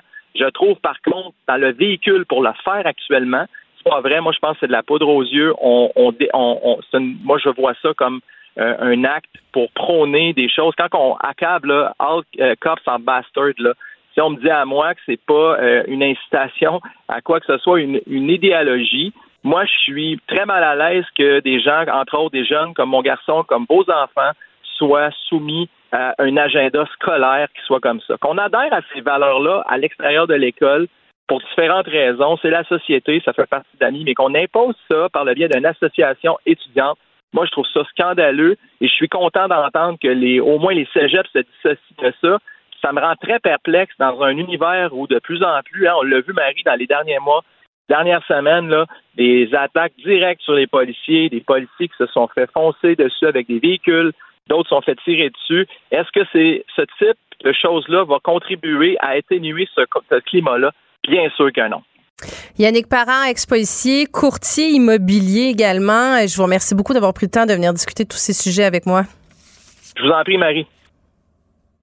Émotionnel ou rationnel? En accord ou à l'opposé? Par ici, les brasseurs d'opinion et de vision. Les rencontres de l'air. Steve Fortin, chroniqueur, salut. Salut. Steve, tu as vu euh, qui, euh, ce qui s'est passé avec euh, la statue de Camille Lorrain à Montréal? Il y a eu un bon un acte haineux là, qui a visé ben, il y a du, du, vandalisme là, qui a été fait sur, sur la, la statue. Là. Oui, ben c'est ça. Donc, devant les bureaux de la Société Saint-Jean-Baptiste sur la rue Sherbrooke, cette statue-là.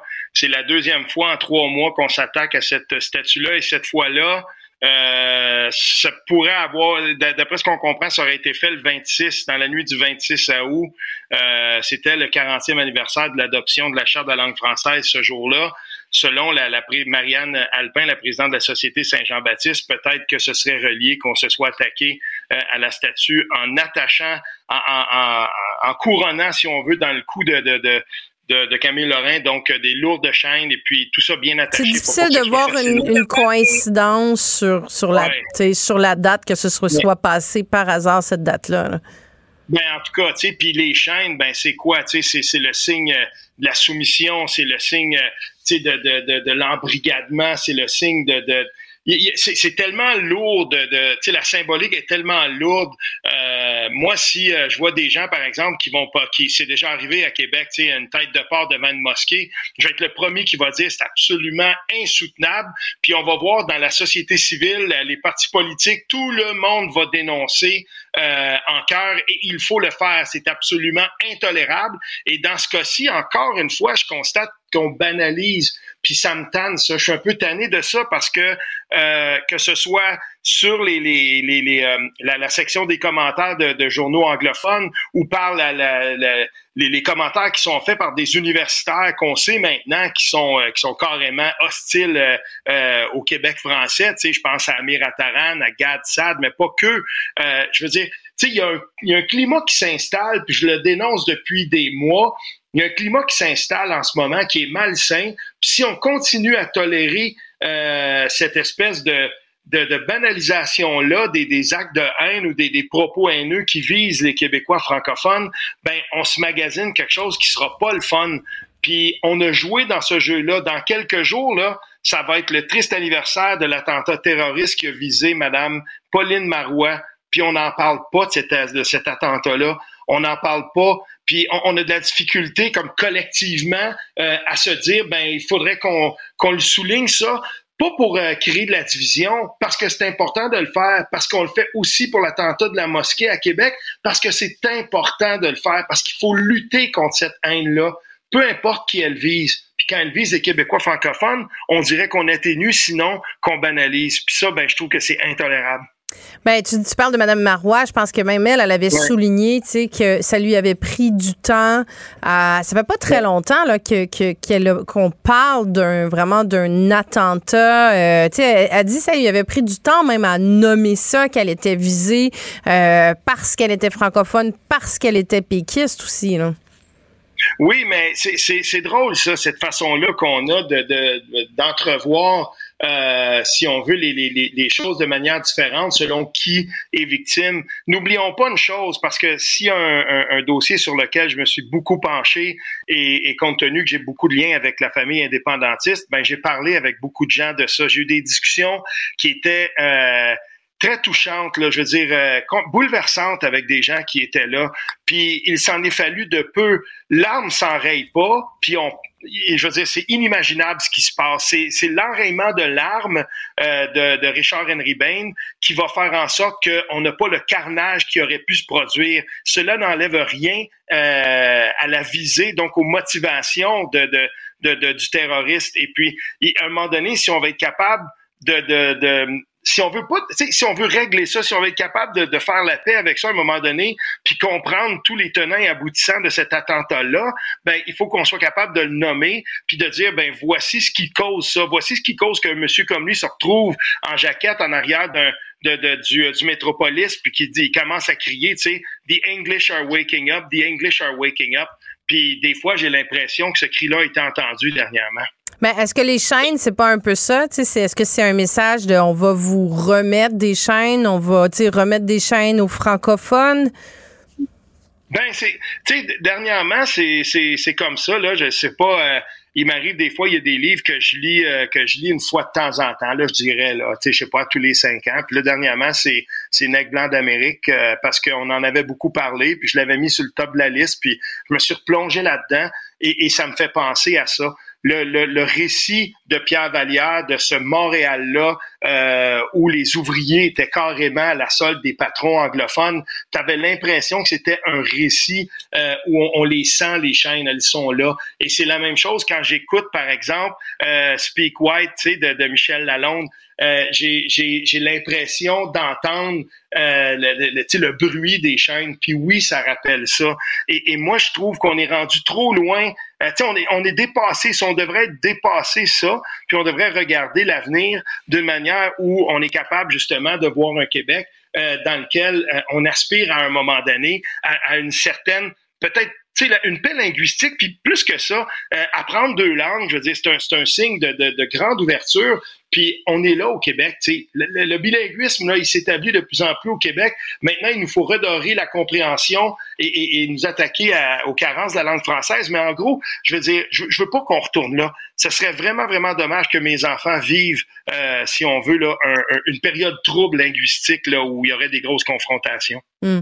Sur un autre sujet, Steve, euh, tu voulais aussi aborder, c'est ça, il y a eu un, un grand moment sportif, euh, social, euh, politique hier à Flushing Meadows dans la ville de, le, le, de, dans la ville de New York où on fêtait les 50 ans de l'équité salariale homme-femme du plus important tournoi de tennis au monde. Oui, je veux en parler parce que euh, tu sais, ça pourrait passer dans le beurre. Puis il y a beaucoup de Canadiens, il y a des Québécois aussi qui sont là euh, à Flushing Meadows. C'est le, le, le, lieu du centre de tennis, le grand centre de tennis dans la ville de New York. Puis euh, moi, c'est mon tournoi préféré. C'est un des plus importants, sinon le plus important au monde avec Wimbledon. Et hier, euh, je veux dire, avant le match du, euh, du, du très grand favori de la foule Novak Djokovic, on arrête tout, on déroule un tapis rouge.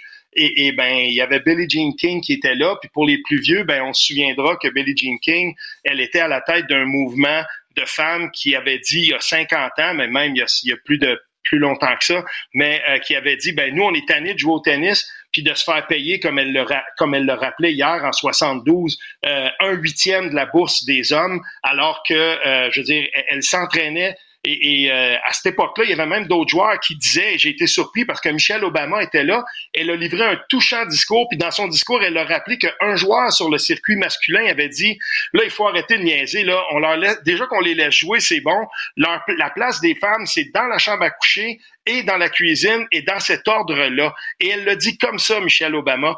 Et son discours, Marie, quand elle, quand elle a été accueillie dans cette enceinte euh, du tennis où il rentre 20, 25 000 personnes, je sais pas, il y avait quelque chose là-dedans et son aura. Puis je regardais la politique américaine puis je me disais, mais tu sais, puis j'ai vu plein de commentaires qui sont passés comme ça. Pourquoi pas Michelle Obama finalement, tu sais? Je veux dire, et elle a encore cette aura-là, puis et, là, ben le discours qu'elle a livré, c'est un discours aussi qui rappelait les 60 ans euh, du grand discours de Martin Luther King. On est là-dedans en ce moment aux États-Unis, et il y avait un discours d'espoir, et on manque d'espoir en politique souvent, mais dans ce cas-ci hier, c'était la place, le bon moment de rappeler ça, et deux événements historiques. En 72, les femmes ont dit on, ne jouera pas en 73 euh, à l'Open de, de, des États-Unis si on n'est pas payé. Puis le directeur du tournoi était lui aussi à cette époque-là quelqu'un qui était, euh, je veux dire, en avance sur son temps.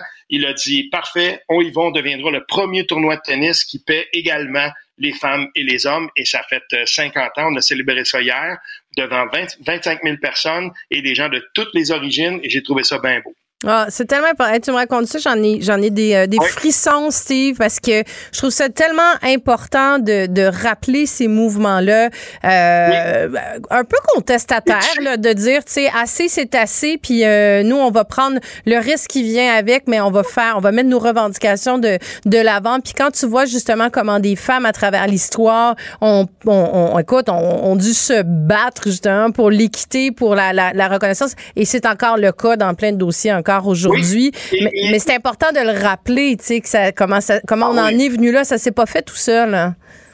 Non, ça s'est pas fait tout seul. Et hier, ben, il y avait bien entendu le mari de Michelle Obama. C'est rare qu'on le présente comme ça, mais Barack Obama était là. Mike Tyson était là euh, pour appuyer Coco Goff, qui est une jeune euh, femme noire euh, et, et, qui est maintenant donc euh, sera peut-être la successeur des sœurs Williams. Et, et, il y a tout ce mouvement-là maintenant, le tennis féminin aux États-Unis qui est, qui est devenu multiracial et au sein duquel euh, les, les, les, personnes de couleur ont pris leur place. Puis moi, je trouvais ça beau hier, je trouvais ça inspirant parce que il y avait beaucoup de gens qui étaient là. On avait un parterre de toutes sortes de gens qui étaient là, mais au final, ils étaient là pourquoi ces personnes-là? Pour souligner ce, ce, cette avancée-là. Et, et, maintenant, tous les tournois majeurs paient les femmes et les hommes à bourse équitable.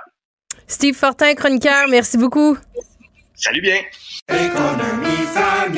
Ici Ricardo. Et Émilie, marchand d'IGA. On a envie de vous inspirer à bien manger. À moins de 5 la portion. Suffit de repérer les produits valeurs sûres et de les cuisiner avec une de nos recettes. Les valeurs sûres, c'est bien pensé, hein? Bien sûr! Détails sur IGA.net.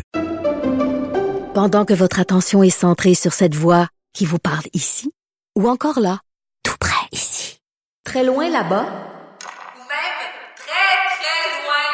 Celle de Desjardins Entreprises est centrée sur plus de 400 000 entreprises partout autour de vous. Depuis plus de 120 ans, nos équipes dédiées accompagnent les entrepreneurs d'ici à chaque étape pour qu'ils puissent rester centrés sur ce qui compte, la croissance de leur entreprise. Parce qu'en immobilier, pour être à son affaire, suivez les conseils de nos experts. Via Capital, les courtiers immobiliers qu'on aime référer. Bonne écoute. Derrière son côté charmeur, se cache une débatteuse qui fait peur. Marie Montpetit. Vous écoutez LCN en direct à Cube Radio. Cube Radio, Marie Montpetit. Bon après-midi, Marie. Allô, Julie. Bon, on va se parler d'une autre genre de tempête, un autre ouragan. Je ne sais pas si on peut l'appeler comme ça. En tout cas, ça a l'air compliqué de, de, construire du transport collectif à Québec. Tramway de Québec, il y a encore des délais. Euh, la facture qui est littéralement en train d'exploser, le maire Marchand parle de plus de 4 milliards de dollars. Euh, pourquoi c'est aussi compliqué, selon toi, d'aller de l'avant avec un projet comme celui-là? Tu as tellement raison, Julie, de mettre la table en disant ça. Ça semble compliqué de façon générale l'ensemble des projets à Québec. Puis là, il y a beaucoup, il y a beaucoup de, de querelles. Euh, tout le monde se relance un petit peu la, la balle. Bon, faut comprendre que au niveau, euh, au niveau financier, euh, le, le, maire Marchand est, un peu pris aussi parce qu'il est dans des négociations avec des consortiums. Donc, il peut pas révéler aussi non plus le montant, le, le montant maximum qu'on pourrait payer collectivement pour ce projet de tramway. Il était question de, de 3,6 milliards. On serait rendu à 4, 4 milliards, mais là, on, s'entend que ça risque la facture, comme tous les projets d'infrastructure au Québec, or, augmentera certainement, mais on ne sait pas à quel niveau. Mais euh, pour des raisons de négociation, pour le moment, ils ne souhaitent pas le mentionner parce que, bon, la facture euh, pourrait être à la hauteur de celle qu'il mentionne prêt, prêt à être payée. Pour ce qui est des délais, bon, il avait euh, déjà au mois de, juin, il avait déjà donné un délai supplémentaire au consortium avait affirmé mm -hmm. que ce serait le dernier délai. Et là, il a... mi-octobre, je pense. Et là, exactement, c'est encore reporté euh, davantage. Mais mm -hmm. il faut comprendre aussi que le projet du tramway, il est euh, encadré par une loi qui est votée à l'Assemblée nationale. Hein. Donc, le processus était encadré par cette loi-là. Le maire Marchand ne peut pas faire non plus ce qu'il veut. Euh, donc, il y a vraiment des, des, des délais, une façon de fonctionner aussi qui, qui doit faire l'approbation du Conseil des ministres, du gouvernement du Québec. Mais là, j'entendais aussi euh, le gouvernement du Québec qui dit qui, qui dit qu'il pourrait envoyer ça dans leur future agence du transport. Mais si ça devait aller vers une agence du transport, ben là, ça veut dire que tout le processus serait à recommencer. Là, on entend que la ville de Québec pourrait se dire, ben finalement, est-ce que ce serait la ville qui s'occuperait du projet d'infrastructure? En tout cas, on est, y a, mm -hmm. c'est pas très, très clair là, pour le moment euh, où on s'en va dans ce projet-là. Mais chose certaine, c'est que euh, euh, la question qui se pose, c'est un, combien ça coûtera? Euh, est-ce qu'on est prêt collectivement à, assurer cette facture-là? Mais est-ce que le délai aussi de mise en marche du projet pour de, 2029 va réellement pouvoir être rencontré si on continue d'avoir des délais comme ça dans le dépôt des projets? Oui, ça risque d'être assez difficile. Euh, bonne nouvelle pour les, députés qui sont également des parents, que ce soit des mamans ou des papas halte garderie au Parlement, puis on, on, lit ça, puis on se dit, ben, comment ça se fait que ça n'a pas été euh, mis de l'avant un, peu plus tôt? On est en, premier jour de rodage, de, d'essai de, actuellement. Alors, il va y avoir au Parlement une halte garderie. C'est un projet pilote. J'ai très hâte de lui parler tout à l'heure au, au, député de Québec solidaire, Sol Zanetti, qui est député euh, de, de Jean Lesage, qui est une petite fille de deux ans et demi. Toi, j'imagine que tu en aurais profité euh, du moment où tu étais députée pour le Parti libéral parce que tu es aussi maman, Marie? Oui, ben écoute, ma fille, moi, quand j'ai été élue, elle avait, elle avait six ans.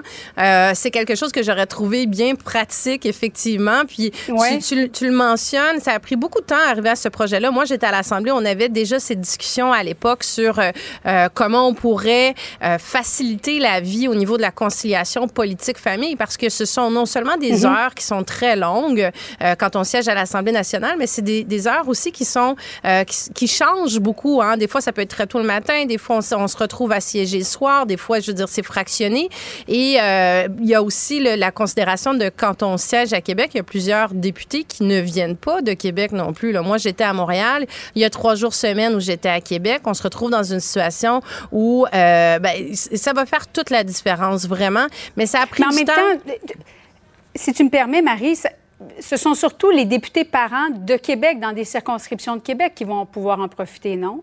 Bien, je pense que ça pourrait prendre toute, toute forme parce que euh, on, on, les, députés se retrouvent dans certaines situations aussi à, à des fois, tu vois, comme aujourd'hui, c'est un caucus précessionnel euh, qui a lieu et c'est pour la raison pour laquelle, euh, justement, cette garderie-là, elle est mise à la disposition des députés de Québec solidaire. Euh, donc, dans ce contexte-là, l'ensemble des députés pourraient se retrouver justement à, à, passer deux jours ou une journée à l'Assemblée nationale, puis amener un enfant, le mettre à la, halte garderie pour quelques heures. C'est disponible, Julie, aussi pour le personnel politique des députés, hein, qui se retrouvent aussi à avoir des horaires euh, qui sont un peu compliqués en termes de conciliation euh, politique-travail. Ce qui est mm-hmm. intéressant, moi, pour l'avoir vu beaucoup auprès de, de collègues, j'ai des collègues qui ont retardé le projet d'avoir un bébé, certains qui l'ont mis complètement sur la glace aussi parce qu'ils se voyaient pas. Déjà, il n'y a pas de congé de maternité, il n'y a pas de congé de paternité non plus officiel, et ils voyaient difficilement comment ils allaient pouvoir concilier euh, la venue d'un bébé avec les horaires qui sont très changeants à l'Assemblée nationale.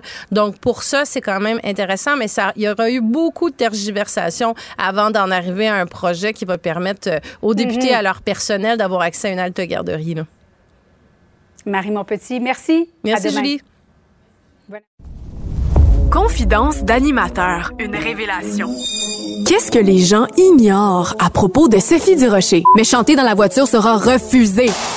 Les gens savent que Sophie est incapable de chanter. Elle est super chaleureuse et particulièrement drôle. Je suis capable de reconnaître quelqu'un qui chante comme une casserole. J'en fais partie. Quand on se promène, puis ce qu'on appelle le monde ordinaire qui vient nous parler, elle appointe des jasettes avec des matantes puis des mononcles. Elle est drôle, elle est fun, elle danse avec eux autres. Tout ça, c'est la personne la moins snob au monde. Des fois, quand j'entends, oh, elle a l'air froide, elle a l'air un peu snob et tout ça, elle est tout sauf Marie mon petit. Une feuille de route impressionnante. Un curriculum vitae aussi long que le pont de la Confédération. Est-ce que le Québec est devenu dépendant aux agences privées dans le réseau de la santé? En tout cas, chose certaine, collectivement, ça nous coûte très cher parce que la facture, elle est drôlement salée euh, et elle continue d'exploser dans le réseau de la santé. elle a franchi la barre des 1,5 milliards l'année dernière, malgré des mesures qui ont été mises pour, un, euh, limiter l'embauche et euh, deux, essayer de ramener des gens vers le secteur public. On en discute avec Julie Bouchard, qui est présidente de la Fédération interprofessionnelle de la santé. Bonjour, Madame Bouchard. Bonjour, Madame Monpetit. Bonjour, merci d'être avec nous pour, euh, pour réagir sur cette nouvelle. Déjà, est-ce que c'est quelque chose qui euh, vous a surpris que la facture soit aussi élevée, 1,5 milliard de, dollars de, d'argent collectif? C'est quand même colossal comme montant. Ben malheureusement non, j'étais pas surprise puisque c'est vraiment l'écho du terrain. Donc l'ensemble des soignantes nous en font part là, régulièrement qu'il y a de plus en plus de personnel d'agence qui viennent travailler euh, dans euh, leur milieu de travail. Euh, j'étais surtout euh, découragée de voir euh, que encore une fois le réseau de la santé publique est complètement dépendant de cette main d'œuvre indépendante alors que on devrait plutôt se concentrer sur améliorer les conditions de travail des soignantes au Québec pour pouvoir aller récupérer ces euh, professionnels en soins-là qui ont vraiment décidé euh, de se sortir la tête de l'eau en allant chercher de meilleures conditions de travail. Hum. Puis on a entendu, euh, on a entendu le ministre Dubé affirmer son intention d'abolir de, complètement les agences privées, le recours aux agences privées.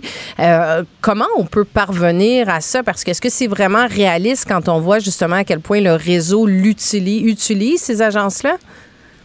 Ben honnêtement, c'est un très grand défi euh, qui attend M. Dubé. Effectivement, que euh, le projet de loi 10 qui se trouve à vouloir éliminer là, de manière progressive euh, les agences de placement de main d'œuvre indépendantes est une chose, mais on ne peut pas se fier uniquement là-dessus puisque si on dit que dans quelques semaines, quelques mois, quelques années, il y aura plus du tout de recours aux agences de placement, alors on a complètement la tête dans le sable.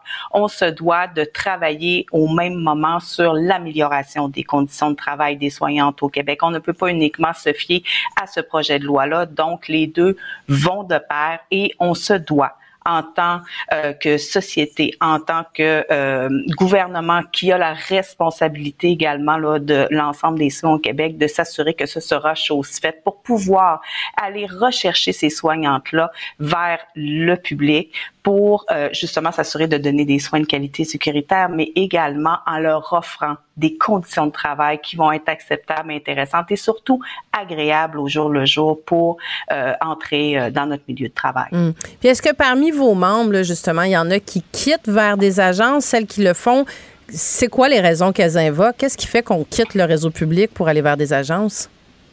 Malheureusement, il y en a encore euh, beaucoup, euh, beaucoup trop euh, en date d'aujourd'hui qui décident de faire le saut vers les agences de placement. Il y a deux raisons pour lesquelles elles quittent le réseau public. La première, c'est vraiment sur le fait qu'elles n'ont pas euh, de, de conciliation travail-famille, vie personnelle, que la surcharge de travail est beaucoup trop lourde pour euh, qu'elle puisse continuer euh, de travailler dans des milieux comme ça.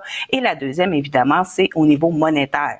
Donc, lorsqu'on fait le saut vers les agences de placement, eh bien, d'emblée, on gagne un meilleur salaire. Et dans un deuxième temps, eh bien, on choisit notre horaire de travail. On choisit le département sur lequel on veut travailler. On choisit le nombre de jours à laquelle on veut travailler. Pas plus tard la semaine passée, j'ai rencontré une de mes collègues qui me disait, j'ai encore manqué la fête de mon garçon de 5 ans parce que j'ai été obligée de rester en temps supplémentaire obligatoire. Elle dit, ma collègue, qui provient d'une agence, elle, a pu quitter, mais moi, j'ai dû rester.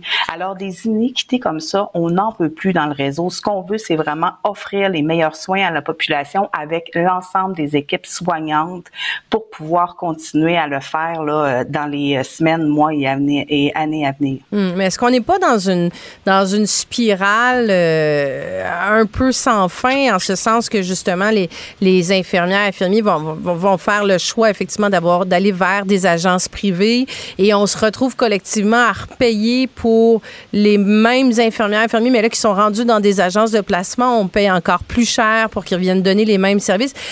Est-ce que c'est pas comme un, tu sais, je veux dire, comment on freine ça, cet exode-là vers les agences? Bien, dans un premier temps, l'analyse qu'on doit faire, c'est pour quelles raisons les soignantes ont décidé de quitter le réseau public pour s'en aller vers le privé. Alors, la première raison, c'est que les conditions de travail euh, dans le secteur public sont trop difficiles et elles veulent avoir mieux, ce qui est totalement normal.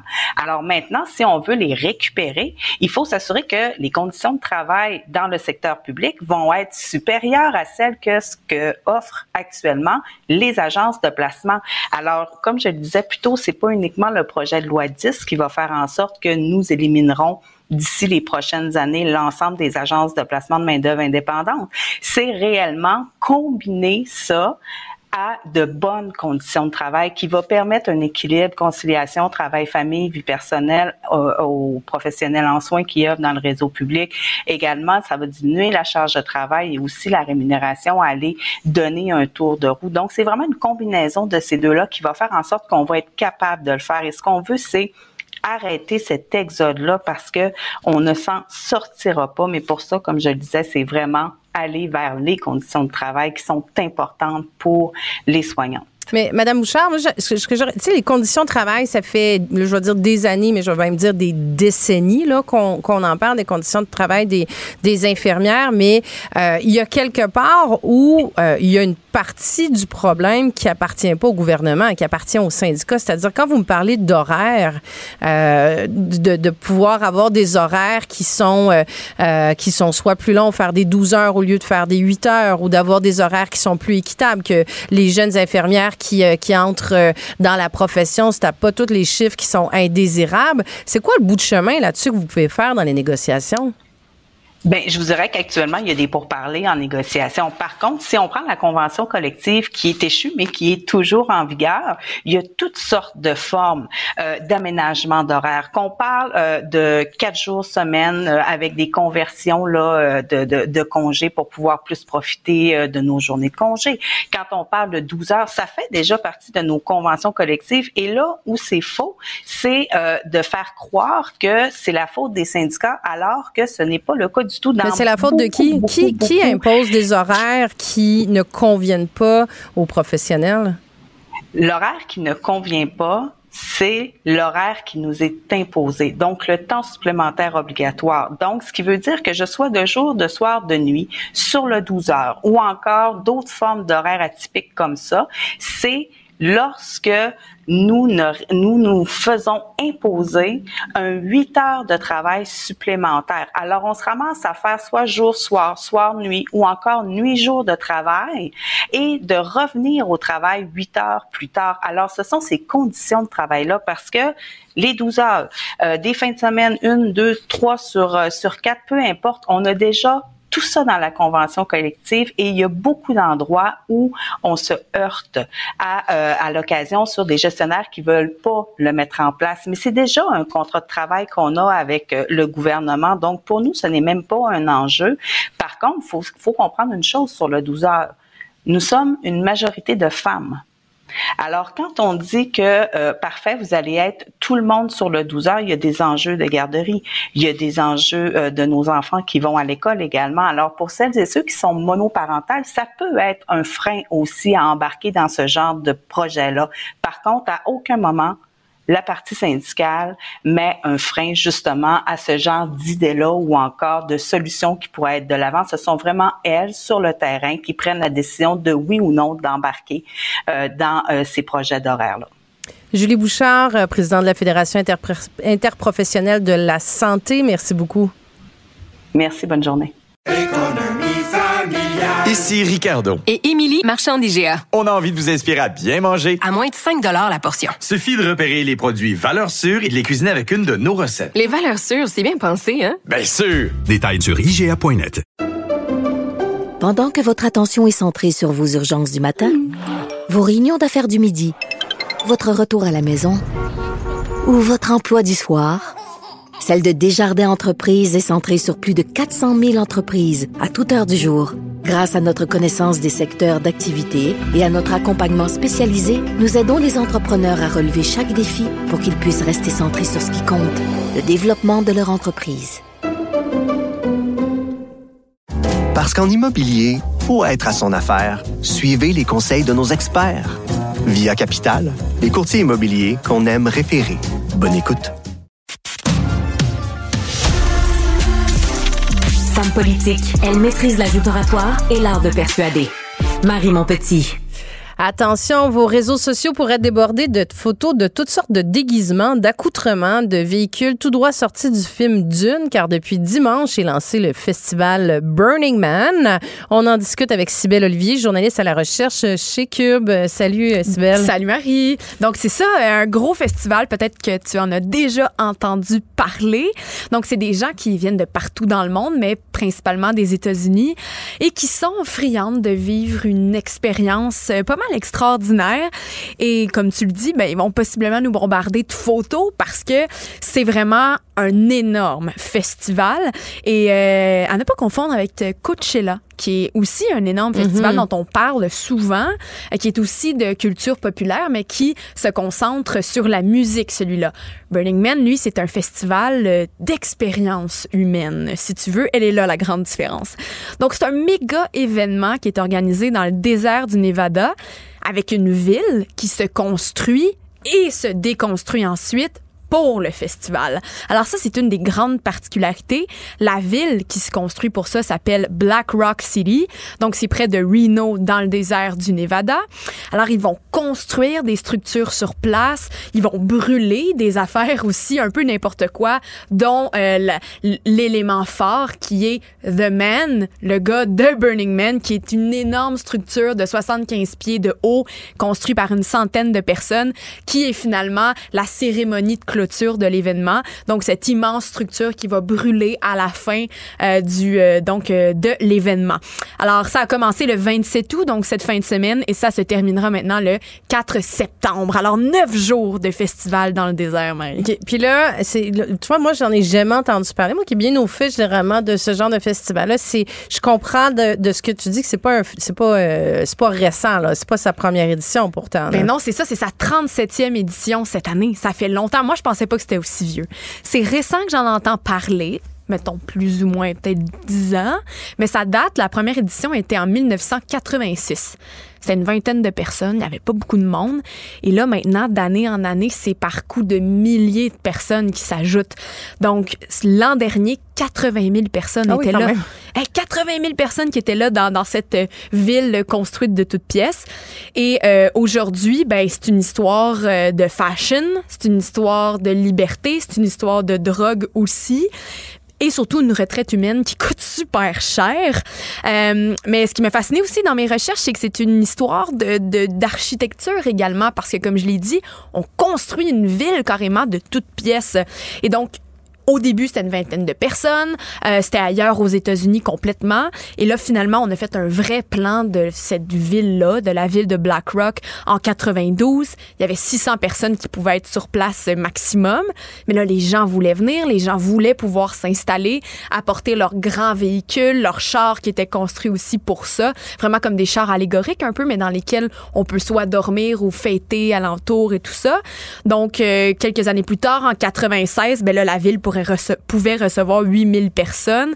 Il y a des architectes qui ont été engagés pour vraiment venir créer un plan de la ville. Et finalement, aujourd'hui, on se retrouve avec le plan principal de Burning Man. Donc, pour vous donner une idée, là, si on regarde ça à vue d'oiseau, ça ressemble un petit peu à une arène où on voyait les, gladiateurs combattre, là, un genre de demi-cercle. Ou sinon, si vous êtes déjà allé en Jordanie, à Petra, ça ressemble au théâtre de Petra. Donc, c'est vraiment comme un demi-cercle comme ça. Et c'est énorme. Il y a, des rues principales dans le milieu qui sont dessinées pour que les gens convergent au bon endroit. Euh, des endroits précis où on peut camper. Euh, D'autres endroits où il y a les tentes particulières, où il y a toutes sortes d'événements qui se passent. Alors, c'est vraiment fascinant. Et donc, au début des années 2000, il y avait 25 000 personnes qui étaient là.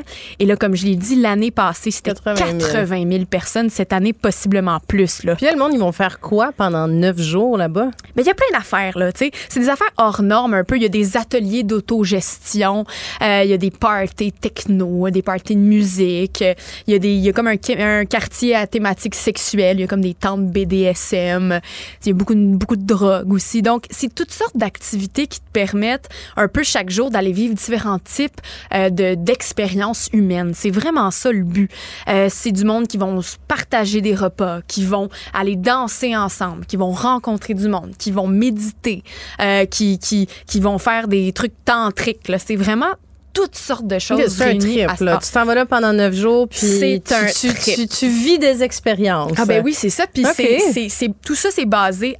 L'idée de créer tout ça, comme je l'ai dit, c'est pour se rassembler. Tu sais, quand on parle des retraites, là, que le monde font de yoga, des trucs comme ça. Mais on peut s'imaginer ça version là, un peu. Euh, ouais, une retraite de BDSM avec de la ben, drogue. Ouais, Il n'y a pas, y a pas- a pas que ça. Mais, mais des fois, ça l'a mal viré aussi. Il y en a eu des, des- des mauvaises histoires parce qu'avec autant de personnes euh, qui sont là, ben, nécessairement, tu vas en croiser une couple qui sont pas nécessairement bien intentionnées. Donc, il s'en est passé des mauvaises choses, mais le but, c'est que ça se passe bien. C'est basé sur euh, des principes fondamentaux. Je vous les nomme pour que vous compreniez c'est quoi l'idée à la base de cette retraite-là. Il y a l'inclusion de tout le monde, hein, de tout être humain, le don, le refus de marchandisation, donc pas le droit de vendre quoi que ce soit. On est là pour faire de l'échange, on est là pour donner entre nous, être autonome, s'exprimer, faire un effort communautaire, participer, la pleine conscience, hein, comme on le disait, le yoga, la méditation, ce genre de choses-là. Mais surtout, un des principes, c'est ne laisser aucune trace. Arriver et repartir sans trace humaine. Comme si une tempête de sable était passée et finalement, tout ce que l'humain aurait touché disparaît. Mais c'est là que ça devient un peu euh, problématique parce que c'est principalement c'est ce côté-là de ne laisser aucune trace, c'est le principe qui est le plus bafoué de tous. Puis c'est pour ça que je voulais vous en parler aujourd'hui parce que Burning Man d'année en année est de plus en plus critiqué avec la crise environnementale, avec les changements climatiques On se demande un peu, en fait, si ce rassemblement-là de personnes en plein milieu du désert, c'est pas devenu un peu démesuré. Puis surtout, comment on fait pour survivre dans le désert avec des chaleurs comme ça qui sont de plus en plus terribles? Donc, c'est un endroit finalement où des gens qui ont de plus en plus d'argent se rassemblent pour aller vivre un trip. Mais finalement, on se demande pourquoi. Pour vous donner une idée, ça coûte très cher euh, aller à Burning Man. Le billet seulement est 2700 US. Ça, c'est pour neuf jours là-bas. Ça, c'est seulement pour rentrer. Ensuite, il faut que tu payes pour te stationner. Il faut que tu t'équipes avec de l'eau, avec de la nourriture, avec de la glace, parce que parfois, on atteint des températures de 40 degrés. C'est le maximum qu'on a atteint l'année dernière. Mais aussi, bon, il y a les substances, comme je le disais, ça aussi, ça a un certain prix. Et finalement, le séjour peut te coûter environ 5000 dollars au final. Alors, une retraite euh, pas si, euh, pas si euh, légère que ça, je te dirais. Et là, bon, à cause de toutes ces, ces, raisons-là, mais des raisons climatiques aussi, ben, de plus en plus de voix se font entendre et on remet en doute la pertinence de l'événement qui a un peu perdu son cœur, comme je le disais au début, de petites communautés qui se rencontrent. Voilà, à 80 000 personnes, t'es peut-être moins dans ta, dans ta bulle. Un petit peu moins. Puis c'est ça, il y a eu, bon, je, je pourrais en parler longtemps, mais c'est plus ce que c'était. Et est-ce que c'est encore pertinent, c'est vraiment la question qu'on pose, surtout au niveau environnemental. Et euh, au printemps, il y a un article qui a fait beaucoup de bruit dans The Wired, un article qui parlait justement de la conscience environnementale de l'événement. Pour vous donner une idée, l'année passée, le bouchon de circulation que ça a créé à la sortie euh, du festival, donc quand toutes les personnes ont voulu s'en aller, mais ça a duré 12 heures de temps. Le bouchon était tellement gros que c'était visible de, de l'espace aussi. Donc, tous ces véhicules-là qui consomment de mm-hmm. l'énergie et qui donc euh, font des émissions de gaz à effet de serre. Après ça, bon, ben, c'est un endroit où il fait extrêmement chaud, je l'ai dit. Puis comment on refroidit un désert? Ben, c'est en se climatisant, en ayant des climatiseurs au gaz. Donc, tous ces, toutes ces choses-là, une à une, ben, ça fait qu'il y a énormément d'émissions. Puis d'ailleurs, erg. La c'est pas un événement c'est ça que tu tout, dis. Pas du tout, même si le festival en est conscient puis dit vouloir euh, faire toutes sortes de démarches pour essayer de trouver comment euh, soit utiliser des panneaux solaires. Ou, Mais ils sont un peu victimes de, leur succès, c'est pas. Euh, après ça, peut-être qu'ils vont réussir à s'ajuster à. à c'est énorme là, l'augmentation de la, clientèle. Ben c'est ça, mais est-ce qu'ils vont réussir? Puis est-ce qu'ils devraient réussir aussi? Et pourquoi pas simplement arrêter? Parce que d'année en année on réussira pas à être carboneutre puis 90% des émissions de ce festival-là sont faits par les gens qui s'y rendent. Donc, en transport, en voiture, mais en avion aussi. Ça, ça a un énorme impact. Puis, euh, c'est une des raisons pourquoi, justement, les, les, les, euh, les environnementalistes se sont prononcés, puis particulièrement cette année. Euh, peut-être que vous avez vu la vidéo passer. c'est une vidéo, en fait, qui montre, justement, quelques environnementalistes bloquer la route d'accès, à la première journée, donc, du festival. Et ils sont en plein milieu de la route et ils bloquent l'accès au passage à des centaines de voitures derrière avec leurs pancartes euh, de, où ils nous amènent à avoir une conscience justement de l'événement. Et on voit les policiers arriver à toute allure le long de, ils font la, ils transpercent toute la file, ils arrivent super vite et euh, le, pick-up de police défonce complètement l'installation des environnementalistes. Et c'est ça la vidéo qui circule. L'origine, l'original dure à peu près 16 minutes là, mais je vous laisser entendre un extrait où c'est assez intense. Où on voit les policiers américains euh, rentrer dans les, les environnementalistes, pas à peu près.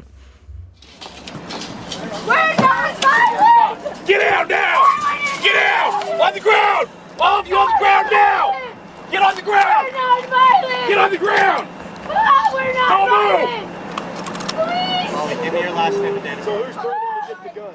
Donc, c'est intense, là. On les voit. Ça, c'est juste après que le camion est rentré donc, dans les pancartes. C'est cette année, c'est Oui, ça s'est passé en fin de semaine. Et euh, c'est ça, là, la police, bon, les, les, les a arrêtés comme ça parce qu'ils bloquaient la route, parce qu'eux étaient là pour donner une conscience aux gens. Là, je vous rassure, il y a personne qui ont été, personne a été blessée. La personne qu'on entend crier qui dit We are not violent, on n'est pas violent, euh, ben elle, elle, s'est fait mettre, elle s'est fait menotter. Mm-hmm. Finalement, les policiers ont tassé toutes les pancartes qu'eux avaient mis en plein milieu de la route euh, et ont laissé finalement passer le bouchon de centaines de voitures. Mais ce vidéo-là, les personnes espèrent que ça va créer une certaine conscience mm-hmm. justement alentour de l'événement. Mais je l'ai dit, c'est du monde qui sont de plus en plus nantis qui s'en vont là, dont des gens euh, qui s'y rendent en jet privé, par exemple. Et les jets privés, ça dépense énormément de gaz, OK? Euh, ça coûte très cher déjà, à plusieurs centaines. Ben, par exemple, de Dubaï, ça peut coûter jusqu'à 400 000 dollars pour se rendre là. Euh, de Montréal, ça peut coûter entre 60 et 80 000 dollars un aller-retour en jet. Il y a l'argent, OK, ça c'est bon, c'est pas le dernier de leurs soucis. Mais les émissions que font ces jets-là, c'est énorme parce qu'on peut se dire, bon, il n'y a pas beaucoup de personnes qui en utilisent. Euh, c'est moins d'un pour cent de la population mondiale qui, ont des jets privés ou qui en utilisent. Parfait. Mais par contre, euh, il y a un rapport qui a été publié il y a deux ans par euh, la firme Transport and, and, euh, Environment, Transport et Environnement, on va parler français, et euh, qui disait en fait que tous ces gens-là qui utilisent des jets privés, ben, c'est responsable de 50 des émissions totales du milieu de l'aviation. Donc, si on retirait les jets privés en circulation, on aurait déjà beaucoup moins d'émissions de CO2 qui seraient ben, générées par le transport, euh, euh, j'allais dire transport aviaire, le transport en aviation.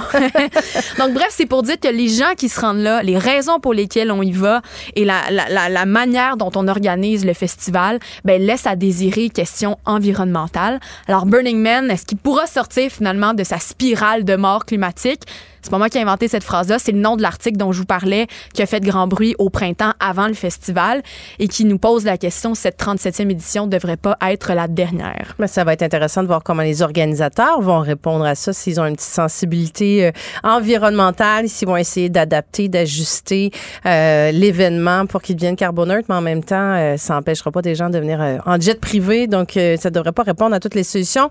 Sybelle Olivier, journaliste à la recherche chez Cube Radio, merci, Merci. beaucoup.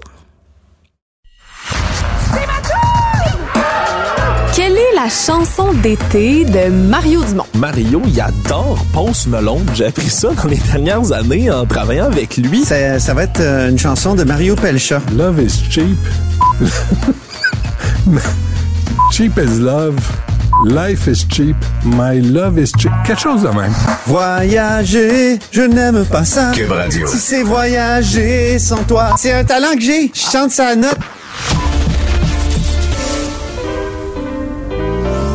Pour devenir une bonne pianiste, il faut être patiente et appliquée. Marie Montpetit, de la musique aux oreilles. Karine Gagnon, chroniqueuse de conviction aux idées percutantes. Moi, ça me choque tellement. Des opinions aiguisées. On tolère ça parce qu'on n'a pas les ressources pour faire les enquêtes. Des idées tranchantes. Mais est-ce que c'est normal qu'on accepte ça? Karine Gagnon. Karine Gagnon, chroniqueuse politique au Journal de Montréal, au Journal de Québec et aussi directrice adjointe de l'information, au Journal de Québec. Salut.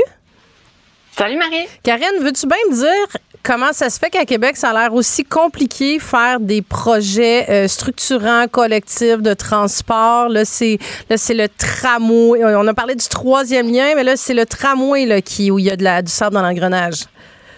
Ah, écoute, c'est l'histoire sans fin. euh, ça, moi, ça me décourage. J'ai l'impression que notre région, en fait, tourne en rond. Puis, tu sais, les dossiers de transport sont intrinsèquement liés au développement de la région, de la ville de Québec. C'est quand même la capitale nationale du Québec. Puis, sérieusement, il y a rien qui se passe, il y a rien qui se règle. euh, au contraire, les, les dossiers, les projets sont soit abandonnés, sont, sont soit euh, traînent en longueur euh, avec tout ce que ça implique comme frais supplémentaires. Euh, D'autant plus dans le contexte actuel où on vit de l'inflation, où il y a une pénurie de main d'œuvre. Alors vraiment là, si tu me demandes, je te dirais que moi je trouve ça euh, triste et pathétique pour la région de Québec tout ça. Hum, Mais c'est-tu qu'on n'est plus capable de faire des, euh, des, des grands projets? Puis là, oui, là, le, là, sais, tu pourrais me dire, le, le REM vient d'être lancé, mais le REM, ça fait quand même plusieurs années que c'était dans le dans le, le- dans les cartons là, que, le, le, que le, le train avait quitté la gare sans faire de mauvais jeu de mots. Mais euh, tu sais, on dirait qu'à chaque fois qu'il y a un projet, un gros projet, là, regarde la ligne bleue aussi, là, comment c'était une espèce de... de, de tu sais, c'est c'est du délirium, là, les échanges qui sont faits autour de ça. Puis là, il y a toujours des objections. Puis là, là, dans le cas du tramway, là, comme ça va coûter combien? Est-ce que ça va être trop cher? C'est comme à un moment donné, on veut-tu avancer vers le transport collectif ou pas? Puis, tu le mentionnes, Québec, ça reste que c'est une des grandes villes du Canada qui a pas vraiment de transport collectif euh, sérieux. C'est la seule. C'est la seule de 500 000 habitants euh, et plus au Canada qui n'a toujours pas de réseau structurant de transport en commun. On le sait, j'arrête pas de le dire, on est super mal desservi au niveau du transport en commun, que ce soit sur la rive nord, sur la rive sud. Et si on veut attirer des gens ici, si on veut attirer des immigrants, je pense que le développement de toute région doit passer par là. Et c'est impossible de le faire si on n'a pas un réseau structurant, si on n'a pas des alternatives à la voiture qui, qui il faut le dire, coûtent très cher. Et ben, c'est sûr que les gens de Québec sont pas plus fous que les autres. Si on leur offre des services de transport en commun qui ont de l'allure, qui sont confortables, qui leur permettent de gagner du temps, ils vont les utiliser. Pas tous, mais en partie. Et puis là, ça permet de dégager les routes. Mais non, on, dirait que le gouvernement a tout fait pour retarder le projet de tramway et il faut le dire, là, c'est pour ça qu'on en est là. Ils l'ont modifié. Euh, le caucus de Québec de la CAC était vraiment pas en faveur. Si tu retournes voir la conférence de presse, ça, ça vaut le coup, là. Retournez voir la conférence de presse lorsque le premier ministre, le bureau du premier ministre, a imposé aux députés de la CAC d'appuyer le projet de tramway avant les élections de 2018. Regardez-leur la face. Puis vous allez voir que c'était loin d'être de gaieté de cœur. Alors, tu sais, il n'y a pas grand monde là-dedans qui l'appuie. Il y a le ministre de la région, mais c'est pas lui qui a le plus d'influence actuellement au sein du gouvernement. Ça doit venir de la tête. Et la majorité des gens dans cette dans cette équipe-là n'appuient pas le projet. Donc là, ben évidemment, le maire de Québec actuel, il vit la même misère qu'il y a eu avec euh, le, précédent maire. Et là, ben il y a des délais supplémentaires qui s'ajoutent. Avec le contexte dont je parlais, les coûts risquent d'exploser. C'est à ça qu'on s'attend, comme pour tous les projets d'infrastructure au Québec. Mais là, tu as des élus de la CAQ dans la région qui sont frustrés parce qu'ils se sont fait euh, éliminer le projet de tramway euh, de, de troisième lien, excuse-moi. Euh, autoroutier sur lequel tous misaient. Hein. Il y avait juste euh, misé là-dessus. En fait, c'est pas compliqué là dans la région. Puis là, ben, euh, moi, j'ai hâte de voir comment ils vont agir dans ce dossier de tramway-là avec des délais et des coûts supplémentaires. Ça m'inquiète énormément. Hum. Ben, tu sais, écoute, tu, tu, parles de la réaction du caucus euh, euh, mais même. Tu sais, il faut pas perdre de vue que ce, ce tramway-là, il est encadré par un par une loi. Tu sais, moi, j'étais encore à l'Assemblée à l'époque, là, en 2019, quand ça avait été euh, euh, voté. C'était très particulier le contexte dans lequel c'était voté aussi. Mais tu sais, le, le, le, le, Tous les partis est en faveur. Ouais, puis exactement, c'est unanime, mais ça reste que le, le, le maire marchand, il peut pas faire ce qu'il veut non plus. Tu sais, le processus est cadré. Il doit repasser par le Conseil euh, des, des ministres. Ça doit être approuvé, tu sais. Puis, il, en tout cas, il y a comme une drôle de game qui se joue du, du gouvernement du Québec, tu sais. Puis, euh, tu, tu, te rappelles aussi, moi, je, écoute, ça m'avait tellement marqué quand, quand euh, tu, tu, fais référence à Régis Labaume, l'ancien maire de Québec, quand il a quitté, justement, puis euh, Geneviève Guilbois avait dit ça va faire du bien, là. Euh, c'est clair qu'elle parlait, entre autres, de ce dossier-là du tramway parce que lui était très, très en faveur. Puis, on voyait bien que la CAQ, c'était pas vers ça qu'il voulait se diriger, puis c'était plus vers un troisième lien. Puis c'est mal parti. Euh, je sais pas à quel point. Ça a continué sous marchand. Ça a continué sous marchand. Si tu te rappelles, ça n'a pas été long. Là. Quand tu as dit ça va faire du bien, euh, la foire a pogné, ça n'a pas été très long. Là. Si tu me passes l'expression avec Bruno Marchand, le nouveau maire, je sais pas si tu te souviens, elle faisait à croire aux gens là, que, que sur la, qu'il y allait y avoir des, de la congestion jusque sur la rive sud parce qu'on voulait faire un projet de rue partagée euh, à Sainte-Foy. C'était complètement ridicule. Il dit à peu près n'importe quelle niaiserie. Il s'est fait beaucoup de démagogie au gouvernement sur le dos de ce projet-là. Puis là, après ça, on s'étonne de voir que euh, c'est pas évident, qu'il y a des délais supplémentaires, que les coûts vont exploser. Tu sais, tu disais, Régis Labonde, quand il est parti, il a signé une lettre que moi j'appelle son testament politique, puis il prédisait exactement ça. Là. Euh, tu sais, dans, dans, le, dans la suite des choses, Bombardier a été avalé par Alstom aussi. Donc là, est-ce qu'on a un seul soumissionnaire pour tout le, le volet infrastructure qui est le volet majeur du projet? Ben ça non plus, ça aidera pas là. Tu sais, on peut pas négocier. Là, le, le maire a dit aujourd'hui que euh, il y avait peut-être une possibilité que la ville construise les infrastructures, mais on s'entend que. C'est réaliste ça, Karen J'ai vu là, déclarer ça, mais c'est réaliste que la ville de Québec prenne en charge un dossier aussi gros que ça? Ça me surprend. Disons que ça me surprend. Il va falloir qu'il s'explique davantage. Tu sais, on n'a pas beaucoup de détails sur comment il voit ça, euh, mais ça me surprend énormément. Puis est-ce que, tu sais, est-ce qu'il pense faire peur au consortium aussi en, dévoilant son jeu? Euh, je suis, tu sais, l'opposition dit euh, a peur qu'ils soient en train de jouer au poker avec le projet. C'est sûr qu'il faut être prudent, surtout que le projet a tellement traîné. Écoute, moi, ça fait euh, depuis 2009 que j'écris euh, sur ce projet-là, ben qu'évidemment les appuis ont, ont, ont, énormément diminué. Le gouvernement a dit tellement de niaiseries que ça a juste favorisé la chute des appuis aussi. Euh, mais à un moment donné, c'est que ça prend de la volonté politique de tous les partenaires. C'est essentiel, je pense, surtout pour des projets de transport en commun, que ça fait pas vraiment triper le monde à Québec parce qu'il y en a pas. Euh, c'est pas quelque chose avec lequel les gens sont familiers. Ils voient pas nécessairement les avantages. Alors c'est sûr que c'est pas long que euh, si t'expliques pas bien, puis si t'as pas de volonté politique, puis si tu fais pas preuve de, de, bonne foi là-dedans, les appuis dégringolent. Moi, ça me surprend pas du tout là, ce qui se passe. Mais c'est malheureux, par exemple, pour la région, parce qu'encore une fois, ça prend ça pour assurer le développement d'une région. C'est c'est la base. Et puis là, ben on est on arrive à la fin de 2023, Marie, on va avoir investi pas loin d'un milliard dans ce projet-là. Alors, qu'est-ce qui va arriver? Je le sais pas parce que le projet, il n'est pas parti. Alors, pour moi, tant qu'il n'est pas parti, je peux pas dire je suis convaincu qu'il va se faire. Non, parce qu'il n'est pas parti.